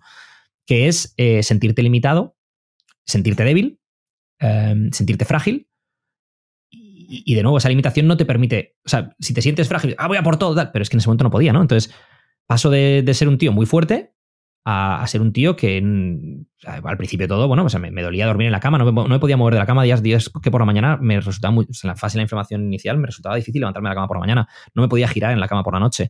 Em, cuando iba en el coche y pasaba por una... Un bache, ¿no? Por un, es que pienso mucho en inglés porque, porque vivo en inglés prácticamente, entonces por un... Eh, un badén de estos que ponen y tal igual, un, un dolor, cuando estornudaba, un dolor. Entonces, en ese momento lo que hice fue seguir entrenando limitando todo lo que pusiese compresión en la, en la columna, que era lo que a mí personalmente me irritaba, y limitando todo lo que fuese una flexión, eh, en este caso ya no solo lumbar, sino incluso de la cadera hasta determinado punto, porque era lo que a mí personalmente me irritaba. Otra gente le, irrita la torsión o otro tipo de cosas, ¿no? O la flexión lateral, a mí, por ejemplo, eso no me daba tanto problema. depende de dónde tengas la hernia y cómo estés en tu cuerpo y tal. Y le dediqué pues, tiempo a andar y hacer otra serie de cosas y tal y cual, y bueno, pues haz lo que puedas con lo que tengas donde estés, ¿no? Pues, pero me hizo entender mucho más a esa persona que pisa un gimnasio mm, por primera vez con treinta y pico años, no pisa un gimnasio en su vida y no está en forma y cómo se siente. Porque claro, yo había hecho mucho deporte de joven y yo pisé el primer gimnasio con 17, 18 años y yo hacía 15, 20 dominadas el primer día porque había hecho gimnasia deportiva también. Entonces, yo nunca he sentido en el gimnasio, sí, a ver, no tenía unos niveles de fuerza porque lo vas trabajando, pero siempre he sido muy capaz desde el día uno. Entonces, yo podía entender por lo que podía pasar una persona intelectualmente, pero yo no sabía lo que era llegar allí y decir, no, no, si es que entiendo que para ponerse fuerte hay que hacer esto, pero es que ahora mismo no puedo hacer ni esto, ni esto, ni esto, ni esto. Y tengo que, alrededor de eso, hacer lo que yo pueda. Y tengo que. Y, pues, bueno, me supuso un, cambio de, paradigma. Y también me supuso el empezar a valorar otras partes de mí y de mi personalidad, porque cuando empiezas a ir al gimnasio tan joven, se hace una parte importante de, de, tu personalidad, de tu identidad y tal y cual, ¿no? Y. Porque, sobre todo con 18, 20 años, a lo mejor tienes la sensación de que tampoco tienes mucho más que aportar al mundo, ¿no? Es decir, eh, más que, que, si eres más o menos simpático, si eres más o menos majete, si estás más o menos fuerte, más o menos guapo, lo que sea, ¿no? Eh, no tienes tampoco unos conocimientos eh, muy allá que, que puedas compartir con otra gente y ayudarles. intelectualmente a lo mejor no te has desarrollado todavía demasiado y tal. Y esto fue una de las cosas que me hizo darme cuenta de, oye, tío, que eres más que un saco de músculos. O sea, es, no es cuestión de si levantas más o menos peso, estás más o menos fuerte, tienes más o menos pectorales. Hay, hay otras otros aspectos que siempre he ido trabajando de todas formas, pero que a lo mejor en ese momento fue cuando me di cuenta de, oye, tío. Y me ayudó a ser mejor entrenador. Porque me ayudó a, no solo lidiar con clientes que hayan pasado por esto, que estén pasando por esto, sino que me ayudó a entender a, todo tipo de clientes con limitaciones, ya sea porque tienen lesiones y demás, o porque no vienen de no haber entrenado y no pueden hacer determinados ejercicios porque no tienen la movilidad, la fuerza, lo que sea, ¿no? He pasado por ahí y hasta ese momento no había pasado por ahí. ¿Cambió algo la manera como te relacionas con el mundo, con, la gente, con tus relaciones personales? Em, probablemente en cierta medida me haya vuelto más empático o más, más blando en cierta medida, por decirlo de alguna manera, o menos, menos, menos eh, hermético en, ese sentido, porque me sentí vulnerable. ¿Más tolerante, a lo mejor? Puede ser también, sí. Sí, sobre todo más, más tolerante hacia la debilidad, por decirlo de alguna manera más tolerante hacia, hacia que, a lo mejor en ese momento, hasta ese momento, había una parte de mí que, que tenía en la cabeza que, que, ser débil es una elección, y elige ser débil o elige ser fuerte, y de repente te das cuenta de que, bueno, es que a veces la vida pone cosas en tu camino y no has elegido eso y ahora te toca lidiar con ello y punto, ya está. O sea, es que, ¿qué, puedo controlar? Puedo controlar lo que hago. Una vez me ha pasado esto, pero ya me ha pasado, ¿qué, voy a hacer? Y empiezas a entender que, bueno, que... También hay, hay cosas respecto a esto que has preguntado que te los dan los años y te los da pues igual que tener hijos y demás, ¿no? El, que no tiene hijos cree que sabe lo que es ser padre porque ha sido hijo. en plan, tú como has sido hijo crees que, sabes lo que es ser padre porque, o porque has sido sobrino. No, no, no, no. olvídate. O sea, es, es, no tienes ni idea hasta que no estás en el otro lado de la barrera. Y esto es lo mismo, ¿no? Hay muchas cosas que, que con los años aprendes a, que no sea un cliché o que no sean palabras vacías el decir que no conoces a una persona si no has andado, como, como dicen, una milla en sus zapatos o algo por el estilo, ¿no? Y a, ser un poquito más receptivo en ese sentido a, que no todo son excusas, a que no todo es eh, que un tío tenga una mentalidad débil o a que no todo es que, que es que la vida es complicada. Y de hecho, hace poco puse un post sobre el tema de que los chavales jóvenes cuando dicen, todo el mundo tiene 24 horas al día, bro, eh, disciplina con el tema de entrenamiento, y es en plan, si no tienes hijos, y tu propio negocio, por ejemplo, eso añade incluso más y no sé qué, no sabes por lo que pasa a una persona que tiene todo eso respecto al tema de entrenamiento. Esa persona no puede entrenar cuatro veces a la semana, dos horas, o si lo hace, está dejando de lado otras cosas. Su familia, su negocio, su no sé qué. Yo, por ejemplo, he vivido en una casa en la cual mi padre hacía mucho deporte, pero mi padre corría y hacía calistenia. Calistenia hacía dos veces por semana, que lo hacía muchas veces en casa y, a veces a lo mejor pues en, el parque o lo que sea, cuando nosotros estábamos haciendo una, actividad extraescolar o lo que fuera, y mi padre corría todos los días una hora, pero mi padre se iba a correr a las 6 de la mañana, a las 7 de la mañana. O llegaba, por ejemplo, de trabajar a las 4 de la tarde y nosotros llegábamos a las 5 del colegio y se iba sin comer a las 4 de la tarde a correr una hora para que cuando nosotros llegásemos estuviese ahí con nosotros. Entonces, claro, ahora también entiendo por qué correr es, algo que atrae tanto a la gente, porque no, necesitas a nadie, ni necesitas material, ni necesitas, lo puedes hacer en cualquier momento, en cualquier lugar. Lo mismo por lo cual a mí me atrae y a ti seguramente también entrenar en casa. Porque no necesito a nadie, ni necesito no sé quién, y en cualquier momento digo, mira, ya está, aquí. Sí, sí, cada vez que yo planteo ir al gimnasio es como, ¿dónde lo entro en mi vida? ¿Qué sacrificio tengo que, qué sacrifico para poder dedicar dos horas a ir allí? Entre ir, volver, cambiarme, no sé qué. Cambio en casa, pues bueno, muchos días yo me levanto, me pongo la ropa de deporte y estoy con ropa de deporte todo el día, porque ahora hago una sesión, ahora me hago tres dominadas y, y claro, sí. y de nuevo, el gimnasio es donde más herramientas tienes para progresar. Pero a veces hay que buscar qué es lo, viable para ti y no qué es lo óptimo. Creo que mucha gente se pierde en la parálisis por análisis de si no hago lo óptimo, no hago nada. No, es mejor hacer algo que no hacer nada. Da igual si no es lo óptimo. Es verdad. Esto es, esto es una reflexión muy potente. Haz algo, lo que sea, ¿no? Haz algo, avanza, avanza, un pie delante del otro. No, no digas, es que si no soy capaz de sprintar, entonces me quedo parado. No, tío. Muy bien. Edu, ¿te parece si lo dejamos aquí? Fantástico. Pregunta final, última bueno, que puede ser que no lo dejemos, depende de que me digas. ¿Crees que hay algo que tendría que haberte preguntado que no he hecho? No, no se me ocurre nada. O sea, nos hemos ido por, por, muchas ramas y luego además todo lo que sea más técnico de entrenamiento y tal y cual, pues lo puede encontrar cualquiera que vaya a mi Twitter. Tengo un montón de hilos sobre cosas técnicas. O sea, quiere decir que, lo que nos pudiéramos haber dejado a nivel técnico lo pueden encontrar en otro sitio. O sea que... No, creo que ha sido brutal. A mí me ha inspirado muchísimo. ¿eh? Creo que habrá, habrá cambios en mi vida después de esta conversación. Y ya que has dicho Twitter, ¿dónde te puede seguir la gente? En Twitter es Eduarreche, en Instagram es Eduarrecheguren y, y bueno, en Facebook ya no lo utilizo prácticamente, pero también tengo una cuenta de Facebook que también es Eduarrecheguren. Sí. ¿YouTube? ¿Lo cuelgas mucho en YouTube o no? Tengo en YouTube, pero no le estoy dando la, caña que, debería realmente. Es una, es, una, de mis. Mira, cuando hablamos de redes sociales, es, esa es mi. Esa es lo que tengo pendiente. es, muy chula. Yo creo que es la mejor porque es la que te da la posibilidad de, de hacer contenido un poco más y luego, evidentemente, tienes tu programa, ¿no? 12, si a alguien le interesa.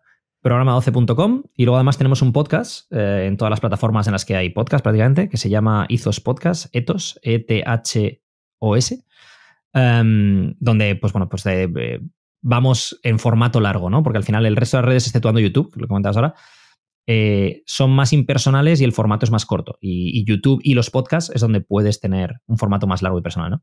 Sí. Y entonces yo me escuché ayer tres episodios para prepararme esta entrevista y es, sois tres y al final, o sea, podéis hablar, o sea, tenéis un tema, pero los 20 primeros minutos habláis de, de cualquier barbaridad que os salga, que es muy divertido, la verdad. Los primeros 20 minutos es la charla de bar. O sea, además lo tenemos planteado de esa manera, es en plan, empieza la charla de bar y luego ya lo que, lo que, luego ya el tema del día, pero los primeros 20 minutos son, pues, ¿qué ha pasado en tu vida? ¿O has visto esto que, de esto de no sé qué de YouTube? ¿O has visto? O sea, lo que sea que haya surgido en ese momento. tengo que confesar que me reí mucho de algunas de las cosas que decías allí. o sea que es recomendable. También lo pondré en las notas del podcast. Gracias, gracias. Bueno, un placer, Oriol. Este episodio está patrocinado por el Keto Show Seguramente ya sabes que el día 18 de enero va a salir a la venta mi primer libro, Salud Keto, que ahora tengo en las manos y si me estás viendo en vídeo lo podrás ver. Este libro es el resultado de todos los aprendizajes que Néstor Sánchez y yo hemos hecho a lo largo de 14 años de seguir la dieta cetogénica y después de ayudar a 220.000 personas con el Keto Curso, que es el curso que teníamos con Mammoth Hunters. Y fruto de todo este aprendizaje decidimos hacer este libro. Se lo mandamos a Nuria Coll y ella se emocionó tanto con lo que leyó que nos pidió si podíamos hacer uno de sus episodios del podcast en vivo. Y sí, esto es el resultado. El Keto Show será el día 20 de enero a las 12 del mediodía en el Teatro Victoria de Barcelona. Vamos a llenar uno de los teatros más emblemáticos de la ciudad para hablar sobre todo lo que tenemos que saber para recuperar nuestra libertad metabólica. Y digo libertad metabólica porque el objetivo de la dieta cetogénica no es estar siempre en cetosis, sino es recuperar esta capacidad. Y junto con esta intervención, que es la dieta keto, hay muchas otras cosas que se pueden hacer alrededor de esta capacidad de la libertad metabólica. Y esto es lo que vamos a contar en este show no será solo hablar de dieta cetogénica, aunque evidentemente vamos a ir a los detalles más profundos de este tema, sino que además hablaremos de todas las otras intervenciones potentísimas que te ayudarán a recuperar la flexibilidad metabólica. Así que te animo mucho a que te apuntes, que compres las entradas, dejaré el enlace en las notas de este episodio. Es un magnífico regalo de Navidades y, bueno, una manera increíble de empezar 2024 con un reset metabólico y recuperando tu flexibilidad metabólica y tu libertad.